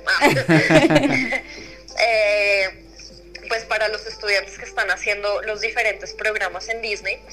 Y dependiendo de uno con cuánta, perdón, con cuánta gente uno viva, porque hay apartamentos de a dos hasta ocho personas. Mm, Eh, y depende también del complejo, porque hay unos más nuevos y otros más viejos. Uno paga más o menos renta. Esa renta se descuenta automáticamente del salario que a uno le están pagando. Claro, Claro, mira. Está bueno todos estos detalles que nos contás porque también en cierto punto es como desmitificar el tema de eh, que la gente cree que el cast member eh, está en una especie de, de viaje egresados en Disney cuando realmente también tiene su lado de sacrificio y no deja de ser también un trabajo. Entonces, como siempre decimos que eh, hay que valorar y respetarlos a los cast members porque muchas veces la gente incluso eh, lo, hay maltrato y, y no hay no, no se valoriza el trabajo y la dedicación y el amor que ustedes ponen para que todo sea mágico, ¿no? Claro. Exacto. Claro, no, eso pues pasa mucho y pues sobre todo porque Disney tiene estándares muy altos de excelencia, entonces cuando el, el huésped se acostumbra a que todo tiene que funcionar perfecto, por el más mínimo detalle va y se queja. Pero depende del, del huésped, se queja de una manera bonita o va y te regaña. Claro. Entonces, sí, eso es, es, depende, es pesado porque hay personas que sí aprecian mucho el trabajo de uno y hay otras personas que no les importa para nada tratarlo a uno mal. Claro, es cierto. Es más, yo me acuerdo que en mi último viaje hice, en, en el de Disneyland, una cast member que era de Photopass, me llevó una sección aparte. Le digo, ¿me puedes sacar una foto? Sí, sí, ¿dónde querés? Le digo, no sé dónde me lleves. Y me llevó por todo, por toda la fuente de, Snow, de, la, de, de Snow Snow White, White. me llevó frente al castillo, me llevó, yo, yo como fue, pará, te tengo que sacar una foto y, y fui al final del día y le digo, esta cast member es lo más de lo más. o sea, me encanta. Y te dijeron, bueno, le voy a hacer llegar, me dice, gracias por tu comentario, le voy a hacer llegar a su supervisor esto porque ayuda mucho. Eh, Sí. Y a para, ellos les ayuda. para quienes no de sepan, hecho, hablando de eso, chicos, Sí. eso, ah, bueno, no sé, de pronto Jimmy lo, lo va a decir. hay, hay una plataforma, ¿no? Que uno puede Sí. después de incluso de su viaje, o sea, dejar Ahora. una felicitación, ¿no? En Sí, internet o, o ponerle hashtag en Twitter. también. Exacto, entonces, eh, pues para los que no sepan, si tuvieran una experiencia muy linda con un cast member, digamos que Jimmy, el cast member, eh, ponen en Twitter hashtag cast compliment. eh, Jimmy de atracciones fue maravilloso y me hizo un momento mágico y todo esto y usualmente siempre responden a esos tweets y hacen llegar esos tweets al cast member. Mira, qué lindo. Sí, o sea, para todos los que escuchan la radio ya saben, si tuvieron algo, o sea, un- algo que necesitan destacar de un cast member, porque siempre hay algo que destacar. Siempre hay. Claro. Siempre hay Una algo. buena eh, una anoten. Tal Una cual. tarea para el fin del viaje. Una tarea para el fin de viaje que no nos lleva nada de tiempo Claro. y La ayuda mucho. estar- Muy gratificante, Sí. realmente, porque ellos hacen la magia. Y sí, Ellos hacen la obvio. magia. Yo me acuerdo que en el 2016 hice unas tarjetitas, yo, había, yo sabía de esto, hice unas tarjetitas que decía Thank you for the magic. Y se las iba entregando y se la entregué a una chica en eh, que nos atendió re entrando a Space Mountain. Y los otros, era, era una chica que estaba ganándose las orejas. Y los otros la miraron como diciendo, no, no vale, queremos uno. Y dije, bueno, tomen. Y les di uno a cada uno, estaban felices. Era una tarjetita de agradecimiento. Claro. Pero... Y ya para ir finalizando la anteúltima pregunta, ¿ya viste la serie de Imagineering Story? ¿Qué te pareció o Sí. escuchaste de ella? Sí. Me Sí, encanta, sí. pues u- uno que ama a Disney, que le encanta la historia, porque pues hay gente que solamente le gusta ver las películas, pero a uno que sí le interesa saber los parques y la historia, ay, a mí me, me ha encantado. Y sobre todo porque pues uno sí sabe muchas cosas, pero hay muchas otras que uno pues ni idea. Entonces ha sido muy bonito pues ver cosas que no conocía, digamos, eh, no sé si ya lo hablaron, pero uno de los episodios era de Disneyland Paris. Yo sabía que no le había ido muy bien, pero yo no me imaginaba que hasta habían manifestantes eh, echando harina. Y huevos, al- sí, tirando Ay, huevos. Sí, no, terrible. Yo no Es sabía muy de nada Francia eso. eso. Pero sí, no, no, todo, no todo en Disney ha sido mágico y han tenido muchos problemas. Sí, sí, la verdad que está muy interesante y mi recomendación máxima por ahora lo que ofrece Disney Plus. Creo que para mí es el mejor producto que tienen, eh, junto con The Mandalorian Claro. también. The Mandalorian también. Sí, es que aún, aún falta que, que saquen más contenido nuevo Sí. tal cual. en Disney Plus. Ahora Sí, tenemos sí. One Day at Disney que viene dentro de poco, así que eso va a estar Sí, interesante. Eso va a estar interesante también. sí. Vamos a ver si, si muestran también las, las, los trabajos pesados que hacen los cast members o no. que solo muestran lo mágico. Claro, tal cual. Después, después de que estrene, te volvemos a preguntar. Sí. A ver si es que es verdad. Así es. Bueno, y Cata, para cerrar todo esto, queríamos saber cuáles son tus planes a futuro con Catalina Meets Disney, que es la verdad un Instagram hermoso y precioso que tenés. Pues honestamente seguir creciendo, eh, seguir compartiendo, seguir investigando, porque para mí es un gozo. Yo lo hago con mucho cariño porque me hace feliz y yo veo que otras personas también comparten sus historias y su amor y eso es algo muy bonito. Yo en octubre compré el Annual Pass en Disney y la idea es pasar todo lo que es junio, julio y agosto por allá. Entonces, Wow. para llenarme como de más eh, contenido, de más fotos, hacer más en vivos. A mí me encantan los videos, pero yo me acuerdo que en el colegio estudié cine y me acuerdo que hacer la edición es de locos. Sí. y, y después hacer el rendering y después subirlo a la plataforma. Sí, sí, sin dudas. Es todo un trabajo. Es todo un trabajo. Sí. Entonces, pues las fotos a mí me fascinan, Instagram me encanta, quiero seguir conociendo gente linda porque sin esto yo no los hubiera conocido a ustedes y ustedes me llenan de muchísimo amor, de mucha alegría y compartir esa pasión y ese amor que uno tiene por los parques o por Disney, por alguna película, es algo muy lindo. Entonces, pues es seguir creciendo, eh, llenar de más contenidos, a lo mejor hacer más en vivos, hacer más eh, colaboraciones y nada, pues ojalá, ojalá que en un futuro vuelva otra vez a Disney a trabajar como cast member. Ay, sí, toda la suerte parece. Sí, te, te iremos a visitar. Sí, obvio. Sí, sí, Pero obvio. por favor, Bueno, fue súper completo todo lo que nos contaste, nos hemos enterado de cosas que desconocíamos. Sí. Nos nutrimos de información. Sí, la verdad, o sea, dentro fuimos trayendo invitados y la verdad que cada uno tuvo algo para aportar diferente al programa y, y sí, eso es lo que realmente nos, nos resultaba súper interesante también, porque aparte de ser una gran fan de Disney como todos nosotros y poder hablar sobre Disney desde ese punto de vista, podías contar algo que nosotros ni nosotros sabemos porque no lo hemos vivido y así que muchísimas gracias, la verdad. Sí, yo les muchísimas tenía a gracias. ustedes una pregunta Sí. y es ¿cuál es su trabajo soñado en Disney? Ah, ¿Alguien quiere contestar? Sí, A. Meli. ser turista. Jimmy A ver, trabajo soñado. o Gastón. Estoy pensando, lo que pasa que uno tiene toda esta magia y después decís, "Mm, no sé, Claro. Pero me- es muy sacrificado. Muy sacrificado. A mí me Pero- gustaría rotar. A mí me gustaría tener, ponerles un año e ir rotando en distintos, lo- eh, distintos trabajos. Me encanta bailar y cantar, pero yo sé que una de mis mejores amigas también fue cast member y me dicen, no, en los parades, olvídate, te morís de frío, te morís de calor, la lluvia. No, no, Claro. no. Parade no es algo... Digo, pero es muy lindo, sí, sí, pero una experiencia de una vez, una vez y ya estás. Sí. Em, pero todo lo que es, que es relations por ahí también, o sea, hablar con la Claro. gente, escuchar, Sí, ir yo- rotando. Yo creo que nos tienen que dar como un plazo y Claro. para ir rotando y Aunque decir, bueno. ahora estoy pensando, me gustaría eh, sentir que es ser Mickey. Sí. Pero no podés. es lo máximo. Sos muy Tenés alto. que ser nena. Tenés que ser mujer, Bueno, pero no importa, pero ¿qué, qué se sentirá ¿En serio ser que ser el, el héroe máximo? Son mujeres en su mayoría, ¿no? Puede, puede ser eh, Goofy o inclusive Maleficent.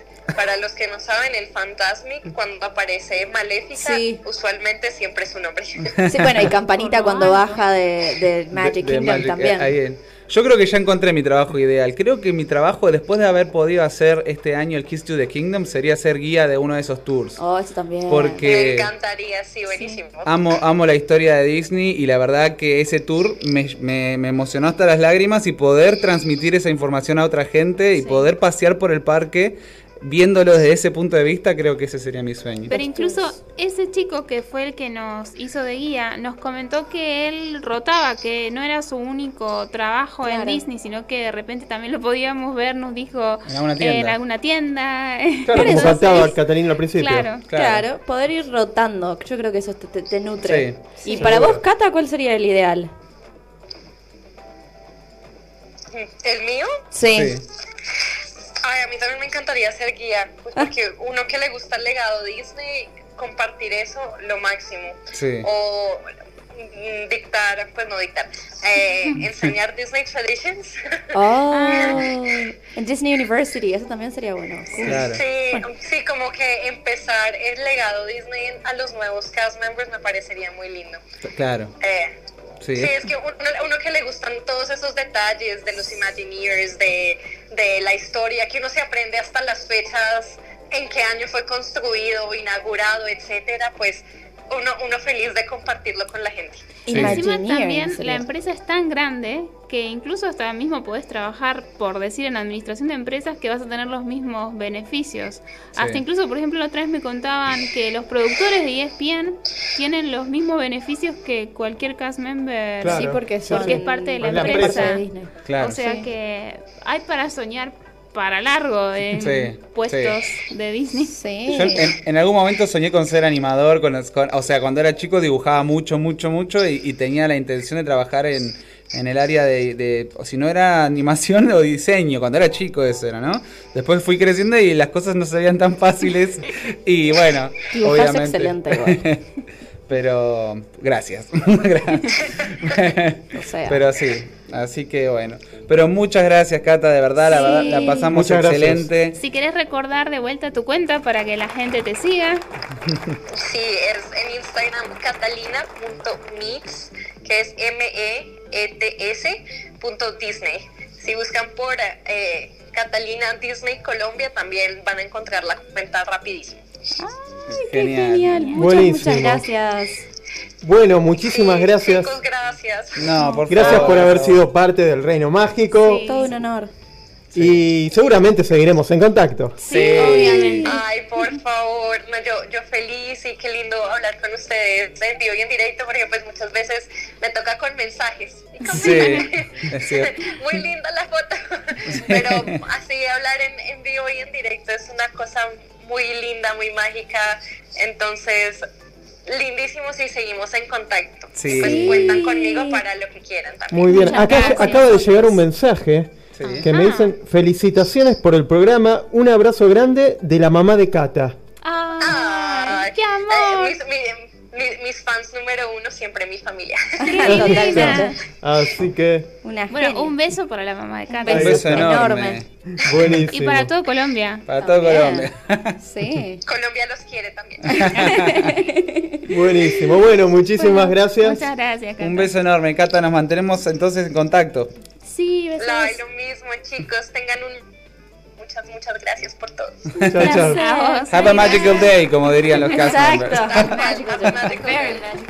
Bueno, ahora nos vamos a ir a una pausa y en un ratito y ya y vamos a hablar de, de los Imagineering y toda esta historia. Pero yo me quedé, yo quiero ser Mickey. ¿Por qué? ¿Por qué tiene que ser mujer? Por, La- por las patitas. La, yo altura. no soy muy claro, alto. Mira, a ver, cuando vos pasás, vos vas caminando por los túneles, me lo Sí. explicó mi mejor amiga, pues yo la mía le dije, pero yo quiero ser princesa. Sí, sí, tu sueño termina ahí.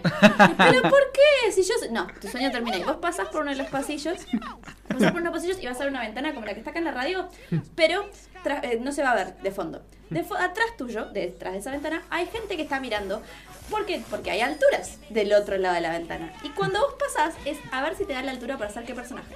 Mirá. No todos pueden ser. Pero Mickey, ¿cuánto Goofy, tiene? no Unos todos pueden 50, ser. entonces. Generalmente dice que tiene que ser por la contextura física, que la Ah. mujer es más chiquitita, más como un ratoncito. Las piernitas, Más como no un literal. ratoncito. No, pero. Las piernitas, vos si, si le prestas atención cuando te sacas una foto con, con, el, con el personaje, mirá las patitas. Porque son patitas, no son Sí. piernitas. Como Te vas a dar Donald. cuenta, Claro. por ejemplo, claro, Chip y Dale, yo podría ser Chip y Dale, me dijo mi mejor amiga. Me dice, vos puedes ser Chip y Dale, pero Mickey y Minnie, no, no, no, Chip y Dale porque te da la altura. Mickey y Minnie son distintos y tienen otra estructura, entonces cada uno según la altura es lo que va haciendo. Claro. Y no es tan fácil, porque después tenés que pasar las audiciones, tenés que firmar exactamente igual, tenés cursos de caligrafía, entrenamiento. No es fácil. No, no, en bueno, va- vámonos a una pausa. Me estresé. Me estresé. Le arruinamos el sueño. Ah, sí, sí. Seguimos en un ratito.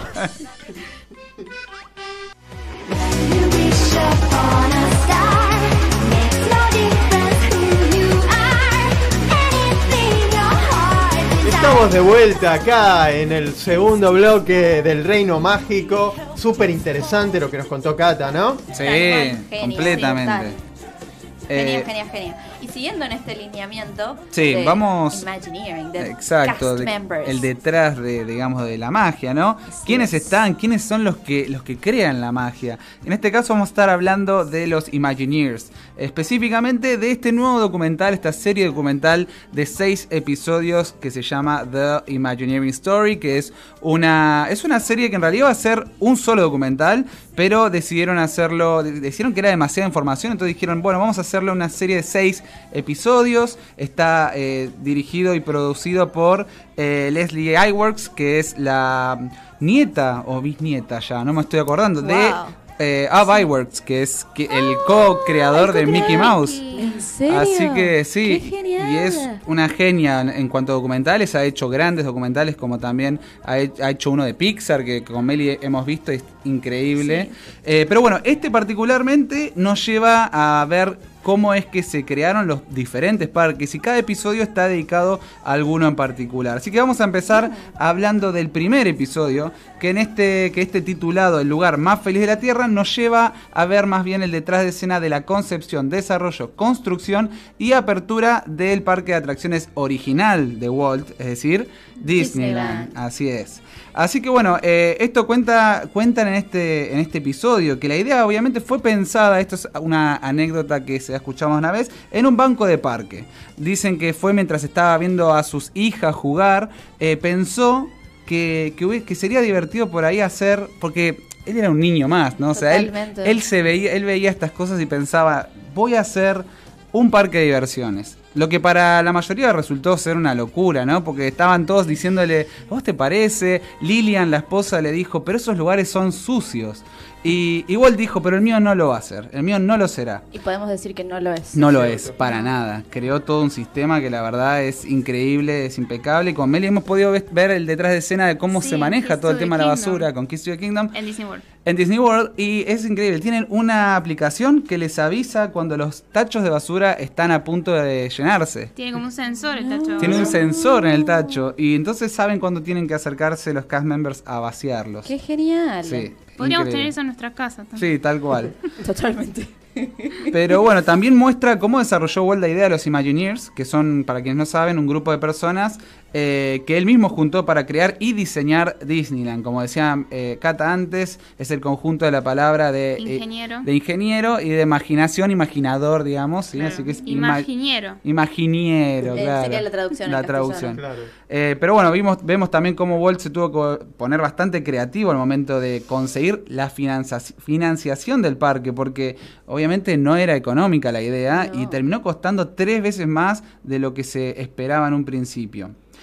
Eh, la- Pensar que ahora esos números son Sí, nada no, hoy nada. en día. Tal cual. Sí. Pero bueno, también se cubre la- el día de apertura, que para quienes no sepan fue un día pésimo para Disney. La verdad se llama el Domingo Negro, se lo conoce como el Domingo. Negro. Sí. Fue un mal día, ¿por qué? Porque no estaba eh, Terminado. al 100%. Todavía, por ejemplo, el piso no se había terminado de secar, entonces el mismo calor del sol derretía el piso y quedaban las pisadas de la gente. Como las pisadas de los perritos. Claro, quedaban ahí. Sí, habían atracciones que se eh, estaban averiando constantemente. Se atoraban. Se llenó. Nos quejamos del Skyliner. Sí, tal cual. Explotó de gente, o sea, fue mucha más gente de la que ellos esperaban. Así que sí, la verdad que fue un momento que Walt dijo, no, vamos mejor a tomarnos unos días más y terminar esto como corresponde. Y después continuaron con... Ah, o sea, Fue como un mes más, ¿no es cierto? Tuvieron que cerrar un poco, un tiempo, un mes creo, Sí. una, una cosa así fue, y tuvieron que, sí, que hacer todos las- los arreglos necesarios para poder eh, abrirlo nuevamente. Bueno. Incluso una de las cosas que se mencionaba era que era o tener baños o tener fuentes de agua. Entonces era una de las dos. Tuvieron que elegir y dijeron baños, Baños. obviamente, era lo que necesitaban más que la fuente, Claro. pero la gente estaba que se moría de sed.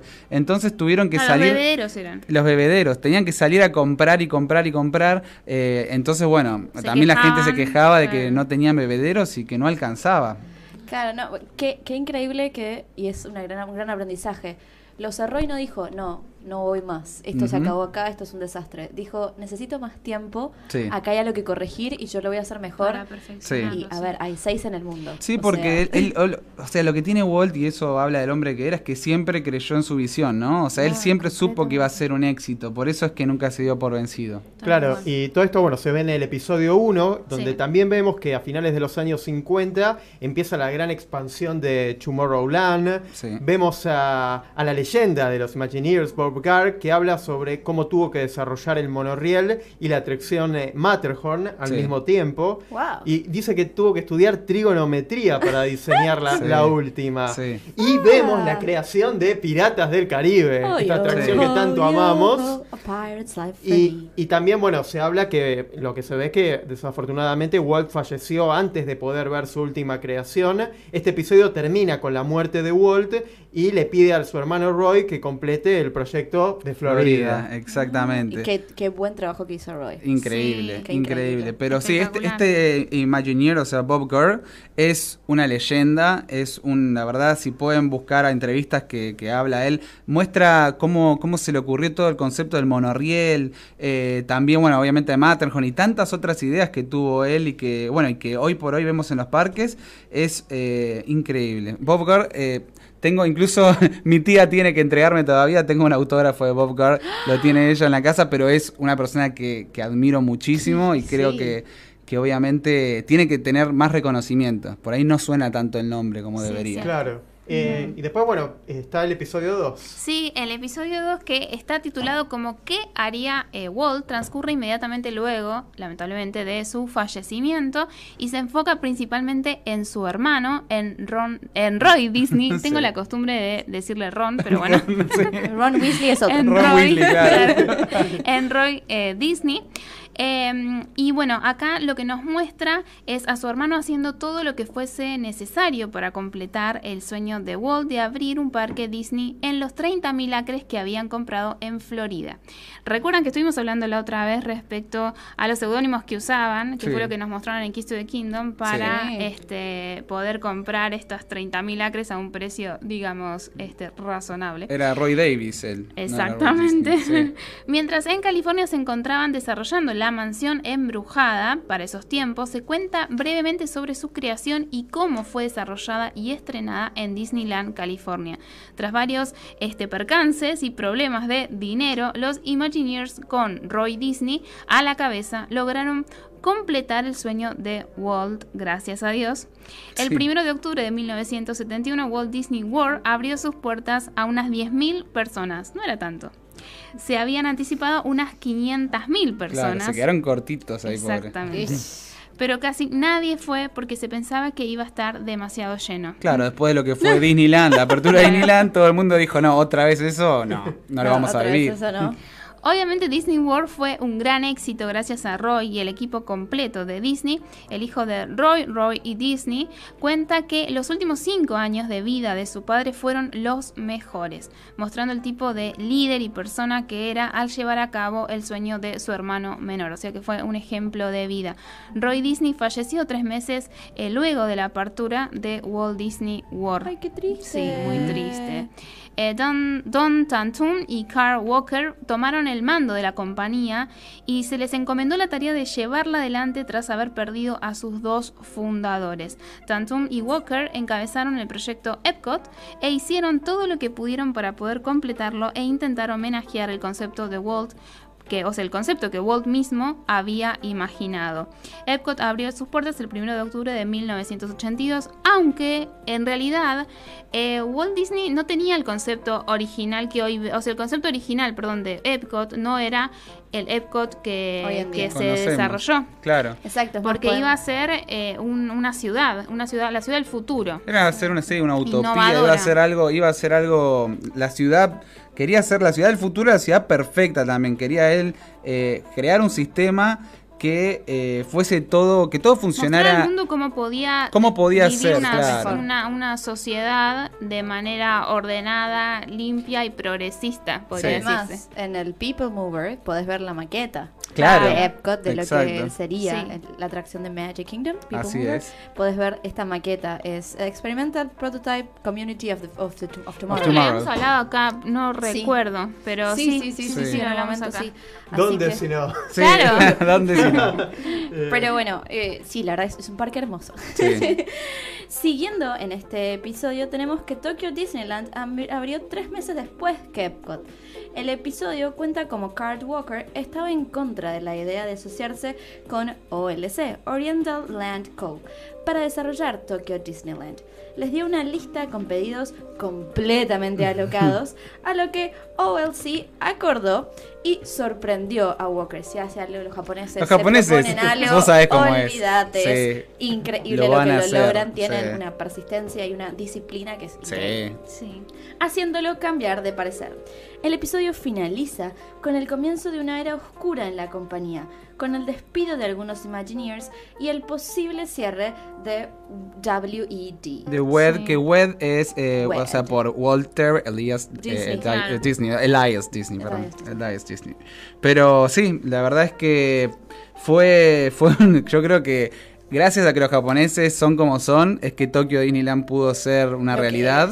Y, y agradecemos, agradecemos que exista ese parque porque, bueno, eh, varias personas que hemos estado hablando, esta semana incluso hablé por teléfono con un cast member, eh, llamando a Disney para hacer una consulta y, y le comenté justo el hecho de que íbamos a estar yendo a, a Tokio porque me preguntó para cuándo vienen nuevamente ustedes para los parques y le dije, no vamos a estar yendo a Orlando pronto, pero pronto vamos a ir a Tokio y se puso... Pero no sabes la emoción que tenía. Dijo, eh, era, era una chica de, de Puerto Rico. Dijo, ay, mi amor, que no, lo puedo creer. O sea, es mi, mi parque soñado, es lo más. eh, eh, dicen que es el mejor. eh, así que se ve que incluso entre los cast members hablan. Hay, o sea, hay como toda esa idea es un de parque que, soñado. de que es un, un sueño, ¿no? Yo pregunto porque yo no conozco. ¿Qué es el Era Eh, la empresa. Era la empresa, claro, que había formado Walt de los, los Imagineers. Eran los, la, la- claro, la compañía que se encargaba del desarrollo de Del todas las de todas las atracciones del parque. Claro. No, qué horror, qué Sí. posible cerrar. Qué, qué horror, ¿no? Sí, sí, sí, sí. O sea, los o sea, el Imagineers se- cliffhanger de, de- del episodio fue como, ¿what? Como sí. Pero sabíamos. el tres ya, Claro, ya, ya. sabíamos que, que siguió existiendo porque Claro, si no. no, que no- no existiría este programa. Claro. si no. Claro. Pero igual, es como, ¿por qué? Sí, sí, no. Y, y hasta ahora tenemos tres episodios. Ya Eh, está por ahora tenemos cuatro. Ah, cuatro. Cuatro, pero llegamos hasta el tercero porque son seis Claro. y pensamos que, eh, bueno, Para obviamente hacer tres y tres, miti miti, en algún momento por ahí hablar de los otros tres porque la historia también es interesante saber el detrás, ¿no? De escena. Igualmente tampoco vamos a expoliar mucho porque hay gente No. que todavía no ha, no ha accedido a estos contenidos. No, igual, Igual quédense tranquilos que es una hora de cada episodio Claro. y estamos haciendo un breve resumen, Resumen, y, lo, y lo que nosotros vamos tocando, los temas que vamos tocando, hay un desarrollo importante detrás de Y lo que como vamos decíamos hablando. antes, muchas de las cosas que estamos hablando, o sea, que hablan en estos episodios, ya las hemos tratado antes en el programa. Sí, y uno Sí. aprende cosas nuevas. Yo no sabía que Tokyo Disneyland y Epcot habrían abierto al mismo año. Claro. Sí. O sea, Sí. es como, wow, Sí, en sí, 1982. O sea, ¡ah! increíble. Sí. No, no- no sé Eh, bueno, un resumen de Vamos con el tres. tercer episodio, sí, episodio 3 suena a Star Wars, ¿no? Sí. Estamos hablando, Sí, tal sí. cual. Totalmente. Pero bueno, este fue titulado El toque de Midas, de Midas, una frase que se suele usar para describir a una persona que tiene mucho éxito en algo. Wow. Sí, alguien que toca y hace oro, ¿no? Es como Ah, así, oh. pero sí. Everything you touch turns into gold. Todo lo Exacto. que toca se convierte en oro. Y este cuenta cómo Michael Eisner y Frank Wells salvaron el Imagineering y fomentaron su crecimiento. Michael Eisner y Frank Wells fueron quienes tomaron el- la, la batuta, digamos, el- las riendas de, de, no, de Disney directamente como presidentes de. Walt Disney Company. O sea, sacaron a los Em, que estaban recién. Claro, o sea, finalizaron su... Don su- Tatum y Card Walker. Exactamente. Y ellos fueron los próximos que tomaron el, el mando. Y ellos fueron elegidos especialmente por el hecho de que eh, trabajaban, siempre trabajaron en la industria del entretenimiento. Y creyeron de que eran los más indicados para llevar adelante la empresa. Porque eh, obviamente Disney sabemos que principalmente es una compañía de entretenimiento. Claro, Entonces obviamente. querían eh, tratar de ser lo más, lo más, este, digamos. Traer por ahí lo que Walt decía, que Sí. Disneyland o Disney World, arriba por algo se llaman cast members, porque es todo un show. Un show, Eh, exacto. no en un show en el mal sentido, sino que al contrario, estás viviendo una fantasía hermosa del Sí. un, un- un futuro mejor, una vida mejor. Sí. Eh, entonces, por ahí es una gran elección de sí. poderlos estar, porque creo que te den deben haber traído al- a la bandeja, a, a- a- a todo lo que es Disney, Sí. otra mirada. Sí, y la verdad que Frank Wells fue una persona muy querida, eh, en general era un tipo, era un tipazo, según cuentan.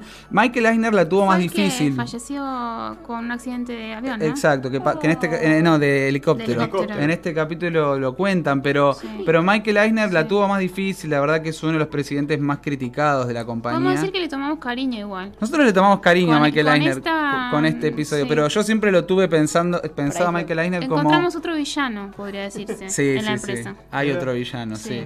Pero, pero Michael Eisner no. Michael Eisner se ve que realmente le tocaron momentos difíciles de la compañía, decisiones que se tomaron que tal vez no eran las mejores. Y justamente como puso al mando en algunos equipos a personas que no eran las más aptas para el trabajo. Claro. eh, sí, las ¿Qué cosas. era? em- eh, ay, no me Ay, sale ahora. Jer- Jerry. ¿Un nombre con Z? No me estoy acordando ahora el nombre, pero Sí, bueno. eran- sí, Bueno, ya saben, si sí, miran sí, el sí. episodio, No, en, a en este episodio ni lo menciona. En realidad es de otro documental Sí. que vimos nosotros, que ah, no me estoy acordando el Ah. nombre. Pero, porque obviamente acá, este- al ser un producto que están presentando Disney, no quieren tampoco difamar a nadie, ¿no? Claro. no, obvio. Pero, Pero como que te dan a... pero Te sí. dan a entender que no fue solo, Sí. o sea, No, puede está haber bueno tomado porque, malas decisiones, Claro, respecto a Michael Eis- Eisner, eh, como que te muestran que de todas maneras, por más que hablaban mal de él, él siempre trató de buscar el porvenir de la empresa. Bueno, eso, eso es, eso es increíble porque Y que uno- trataba de copiar a Walt en muchos puntos. Ay, qué lindo. Sí, sí, sí, sí. Inspirarse. Inspirarse. Y eso yo creo que Zuckerberg era algo así. No, Zuckerberg es el- Ah, claro, es el de- es el de Facebook, es Sí, el de sí, Facebook. sí. Claro. Sí. Bueno, Eh, y sí, también hay una anécdota muy divertida, ¿no? Sobre Sí. Star Wars o algo Claro, de eso, ¿no? Sí. pero bueno, eh, estábamos diciendo, entonces ellos fueron los que hicieron que Disney fuese, digamos, cool y relevante para los adolescentes. Querían hacer esto, que no, porque Disney estaba empezando a perder relevancia. Muchas, muchas personas lo veían como un producto para niños. No Y- lo es. Sí, y se cuentan también, obviamente, las eh, complicaciones que tuvieron al momento de crear Disneyland París. Al principio del episodio, esta es la anécdota que, que contaba, que Gastón. contaba ahora Gastón, eh, se cuenta también que Breck Eisner, el hijo de Michael, básicamente fue quien dio el visto bueno para la atracción de Star Tours. Eh, dado que Eisner había llevado a su hijo eh, de 14 años a una reunión de Imagineers para escuchar ideas y dar consejos para crear proyectos que apelaran a los adolescentes, querían una mirada adolescente en el tema. Eh, Tony Baxter, que también es una figura sumamente importante entre los Imagineers, recuerda haber visto a Breck como un par, dado que él se consideraba básicamente un chico de 12 años. Con eso en mente, no es de sorprender que Breck amara la idea de Baxter de crear Star Tours. Pero está espectacular. O sea, qué mejor que traer a tu propio público para que te diga, o sea, a un público Tal cual. genuino donde vos querés apuntar Tal a cual. un super fan para ver si podés cumplir sus expectativas. Sí, Es- exacto. Eso es alucinante, Tal increíble. cual. Y Sí. otro dato curioso con respecto a esta atracción es que en la celebración por la apertura de Star Tours, Disneyland permaneció 60 horas abierto. Desde el 9 de enero a las 10 de la mañana hasta el 11 de enero a las 10 de la noche. Perdón, eh, acá me lo encontró, porque yo dije eh, eh, Jerry, pero era Jeffrey Katzenberg. Jeffrey la- Katzenberg, el, el Sí. creador de la sirenita. De, Bueno, Creador, Ah, mentiras. ah, Era muy malo. Pa- era patrañas, muy malo. patrañas.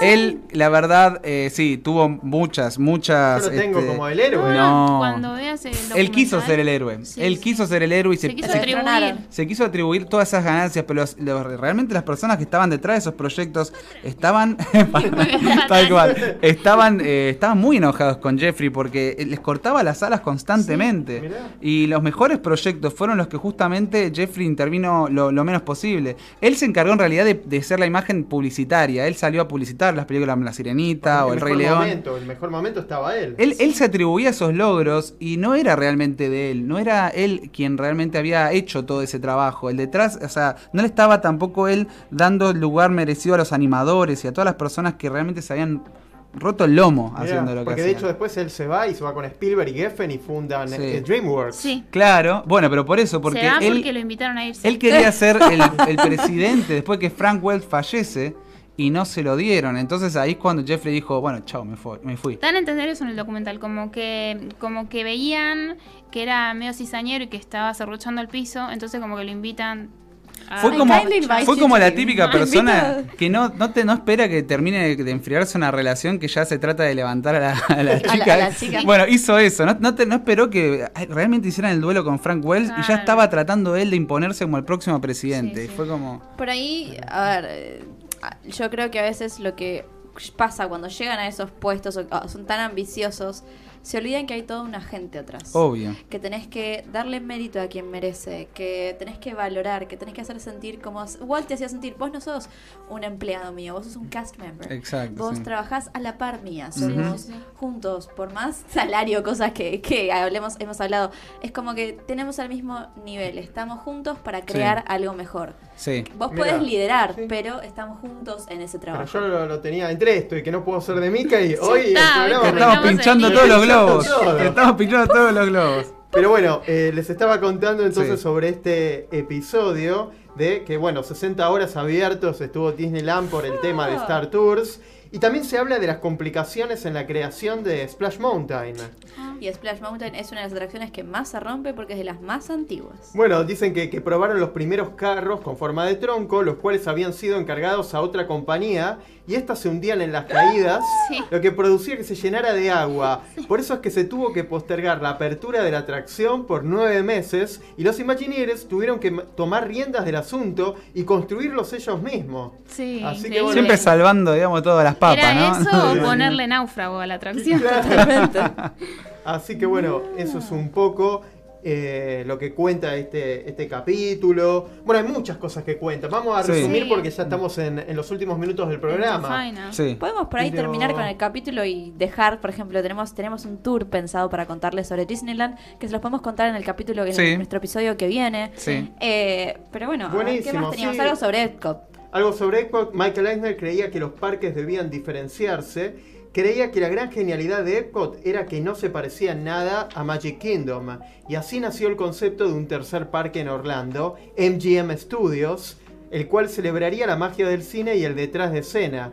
Inicialmente la idea sería un pequeño complejo para complementar a los otros dos parques, pero cada vez que Michael visitaba WID para mirarlo y supervisarlo, agregaba alguna nueva atracción o nueva idea. Fue así que el parque fue aumentando su tamaño hasta llegar a ser lo que es hoy. Sí. Sí, aparte eh, lo que es Disney Hollywood Studios es una recreación literal de mucha, de muchos este, íconos de Hollywood. Claro. Como por ejemplo el crossword que Eh, sí. cuando uno ingresa que está el Mickey arriba de- del globo terráqueo, eso está representado tal cual al que está en Hollywood. Hay- Claro. Es como Sí, que es- quisieron... lo que dicen es que es el Hollywood que nunca fue, pero siempre quiso ser. Una Claro, cosa así es como, que como es la la, versión idealizada de, de Hollywood, digamos. Y qué, qué bueno esto que, que pensó Iser. Necesito algo distinto. No algo que sea igual, algo Claro. distinto. Ya tengo Epcot que es completamente fuera, o sea, que no se parece en nada a Magic Kingdom. ¿Qué otra cosa puedo crear? Podemos traer a la vida que sea completamente distinto de estos dos. Sí. Y si se lo ponen a pensar, Animal Kingdom es distinto de los otros tres. Entonces Sí. es, o sea, por una base es alucinante ese Y que pensamiento. encima lo pueden relacionar con las películas, ¿no? Porque cuánto Claro. potencial tiene ese Sí, parque, es porque... por donde lo mires. Es que exactamente. Por Sí. donde lo mires. Tal y, cual. y aparte también lo que tiene de bueno que nos hizo este, revivir, nos hace revivir toda la era dorada de, de Hollywood. Totalmente. supuesto. Y antes Sí. era MGM Studios, es Claro. cierto. Es que para mí no es Disney Hollywood Studios, para mí es MGM. Claro, sorry, que habían o sea, yo generado una quiero, alianza con pero MGM Studios, habían, se habían aliado para hacer este parque y bueno, con el tiempo obviamente... Se, se, se fue, pero es como. Eh, vos lo pensás, yo veo la MGM y al Mickey ahí con el Sí. cosito, con el. Con el, sí, con la cacleta. Con la cl- cacleta, esa clac, clac. Sí. Es Sí. tipo, oh. Sí. Tal es lo cual. más de lo más. Así que bueno, también tras haber conquistado América con sus parques, incluso Japón, Eisner creyó que era momento de llevar Disney a Europa, sabiendo que Euro Disneyland debía ser especial. Eisner les dijo a los Imagineers que el parque tendría que ser el más hermoso del mundo, muy francés. No es secreto que los franceses no estaban muy de acuerdo con la idea de que un ratón americano se mudara a su país. Esto se demostró cuando durante la presentación un grupo de protestantes comenzaron a arrojarle huevos a Michael Eisner. Eso lo muestran, ¿es Sí, cierto? pobre. Bueno, pero Por es eso digo, falta de respeto. Michael Eisner pasó una mala época. O sea, yo lo, lo veo y digo, pobre hombre, la verdad que la, sufrió. Pero Es eso, cierto. Igual eso es ser persona cortés y ruda, por más que no estés de acuerdo. completamente. Pero como dice Mary, muy de los franceses. O sea, no tenemos Bueno. nada con el No. con americano. franceses, pero Ah, vamos, son muy nacionalistas pero- y está perfecto. claro. Claro. Eh, cuando Disneyland París abrió, el parque no servía alcohol, exceptuando el Club 33, obviamente. Pero la ausencia de vino era visto como un insulto a la cultura francesa. Todo mal, obvio. todo mal. Claro. Obvio. Es por esto que Disney tuvo que incluirlo en su menú. No quiero saber cuánto valdría un vasito de vino, pero por otro lado, mientras los parques continuaban expandiéndose y enfocándose en atracciones emocionantes, Eisner y Frank Wells se vieron impresionados con la idea de The Twilight Zone Tower of Terror. Según cuentan, lo que más llamó la atención de Eisner fue el hecho de que esencialmente utilizaría tres sistemas de atracciones diferentes, permitiéndonos adentrarnos en la quinta dimensión, además de subir y bajar obviamente, porque es como un ascensor. Sí. Es Tras escuchar esto, dio el visto bueno al proyecto para Disney World de inmediato. Irónicamente, este elemento de la atracción fue removido en las versiones futuras de eh, esta atracción precisamente. El episodio finaliza con la triste noticia, como contábamos al principio, de que Frank Wells, presidente de The Walt Disney Company, había fallecido en un accidente de helicóptero. Sí. Terminan tristes los episodios. Termina triste, sí, mal. Como o sea, todo lo de Disney. Verdad, Pero-. No, pero Disney empieza con cosas Claro. tristes. No Ah, alguien nos termina, quita. Pero Frank sí. Wells, eh, la verdad es que, bueno, eh, el fallecimiento de él era algo que, que era un aventurero él, ¿no? Él siempre se aventuraba a, a trepar, escalar y demás, le encantaba escalar montañas y hacer ese tipo de locuras. Entonces son esas cosas que yo siempre digo, no las voy a hacer jamás porque todo bien y le tengo mucho respeto a ese tipo de actividades, pero bueno, lamentablemente estaba mm, constantemente buscando nuevos retos y nuevas aventuras y bueno, ter- terminó con esto, el helicóptero iba en camino a una montaña incluso para que él pudiese... Así que sí, eh, era una, de sus actividades. Bueno, podemos decir que eh, es lamentable, ¿no? Pero como que falleció haciendo lo que le gustaba. Sí. eso es cierto. Este, pero bueno, obviamente para Michael Eisner, que eran íntimos amigos, fue Sí, también otro golpe terrible. Difícil. Entonces vos decís... Yo creo que también eso fue lo que produjo el quiebre con... Con Jeffrey Katzenberg. Sí, porque él notó la ambición que tenía, y de hecho lo demuestran en el documental, de que quería ser presidente y no respetó el luto de, de Frank Wells. Sí. Y tampoco, eh, es como dice Jimmy, Eisner lo amaba. Este, Eran íntimos, íntimos. Eran íntimos amigos. Pero es que tenés, es, es tu mano derecha. Si Sí. tenés un buen equipo, es Completamente. como lo Pasa que te también fue em, el, el señor este que me cuesta el nombre. Katzenberg. Claro, como que el que lo llevó a la compañía dice que fue Eisner, entonces es como que le aducen que fue por culpa de él Claro. la, la actuación de, de Jeffrey Katzenberg. la pero existencia de este señor. y a, y a. Eisner, quien lo, quien lo elige personalmente, junto con, con Frank Wells, es Roy E. Disney, o sea, el hijo de, de Roy. Claro. Así que, sí, así que obviamente Que había también toda una cuestión. incluso hasta como tonto, decían. Era- En- le, le llamaban el, el el- sobrino tonto de Walt, tonto. pero por su aspecto, porque era muy orejón y demás, entonces lo, cargaban, pero dicen que es todo lo contrario, era, era súper inteligente. Pero bueno, si quieren saber más al respecto, les recomendamos, aparte de Imagineering Story, que vayan a ver el documental Despertando a la Bella Durmiente, que es este documental que habla de la, de la época, lo que le llaman la, la era oscura de Disney, que muestra todo ese momento que, que Disney estaba yéndose hacia abajo en todo aspecto. Súper interesante. Súper Sí, interesante. Aparte te va a gustar. Sí. Sí, a Sí, vos que te gusta Sí. ese lado B, Sí. está muy bueno. Y lo, lo que sí estaba funcionando, y eso siempre funcionó, es el tema de los parques, estaba en, en constante crecimiento, los, los de Estados Unidos más que nada, obviamente, y el de Tokio, pero bueno, acá pudimos ver lo de lo que fue Disneyland París, ¿no? Y, y, y por más que me causó muchas veces, los franceses decían el, el, el, el parque más bonito. No, Tokio Disneyland, ya lo hizo. No se puede. No se puede. Bueno, ya vamos llegando al final, Así entonces es. quedaron Así algunas es. cositas afuera, pero que ya la va- vamos Sí, a hablar Las de todo esto. reubicaremos. Sí. Así que, bueno, nos vamos a ir despidiendo, ya preparando el programa de las Navidades que se va a venir ¡Qué emoción! ¿Cómo me gusta la Navidad? Y vamos a escuchar villancicos, como dije al principio. Yes. Así que vamos a escuchar la, la cortina final, ahora ya está viniendo. Y Kata tiene una frase que tiene que ver con los Imagineers, con estas personas tan especiales. Así es. Estas personas tan especiales que llamamos Imagineers nos dicen, el éxito puede ser medido en términos de sonrisas. Muy bien, y de esta manera nos despedimos de un nuevo programa del Reino Mágico. Muchísimas gracias por habernos escuchado. Muchas gracias, gente. Nos hacen el lunes. Tal cual. Chao, nos vemos. Chao. Adiós.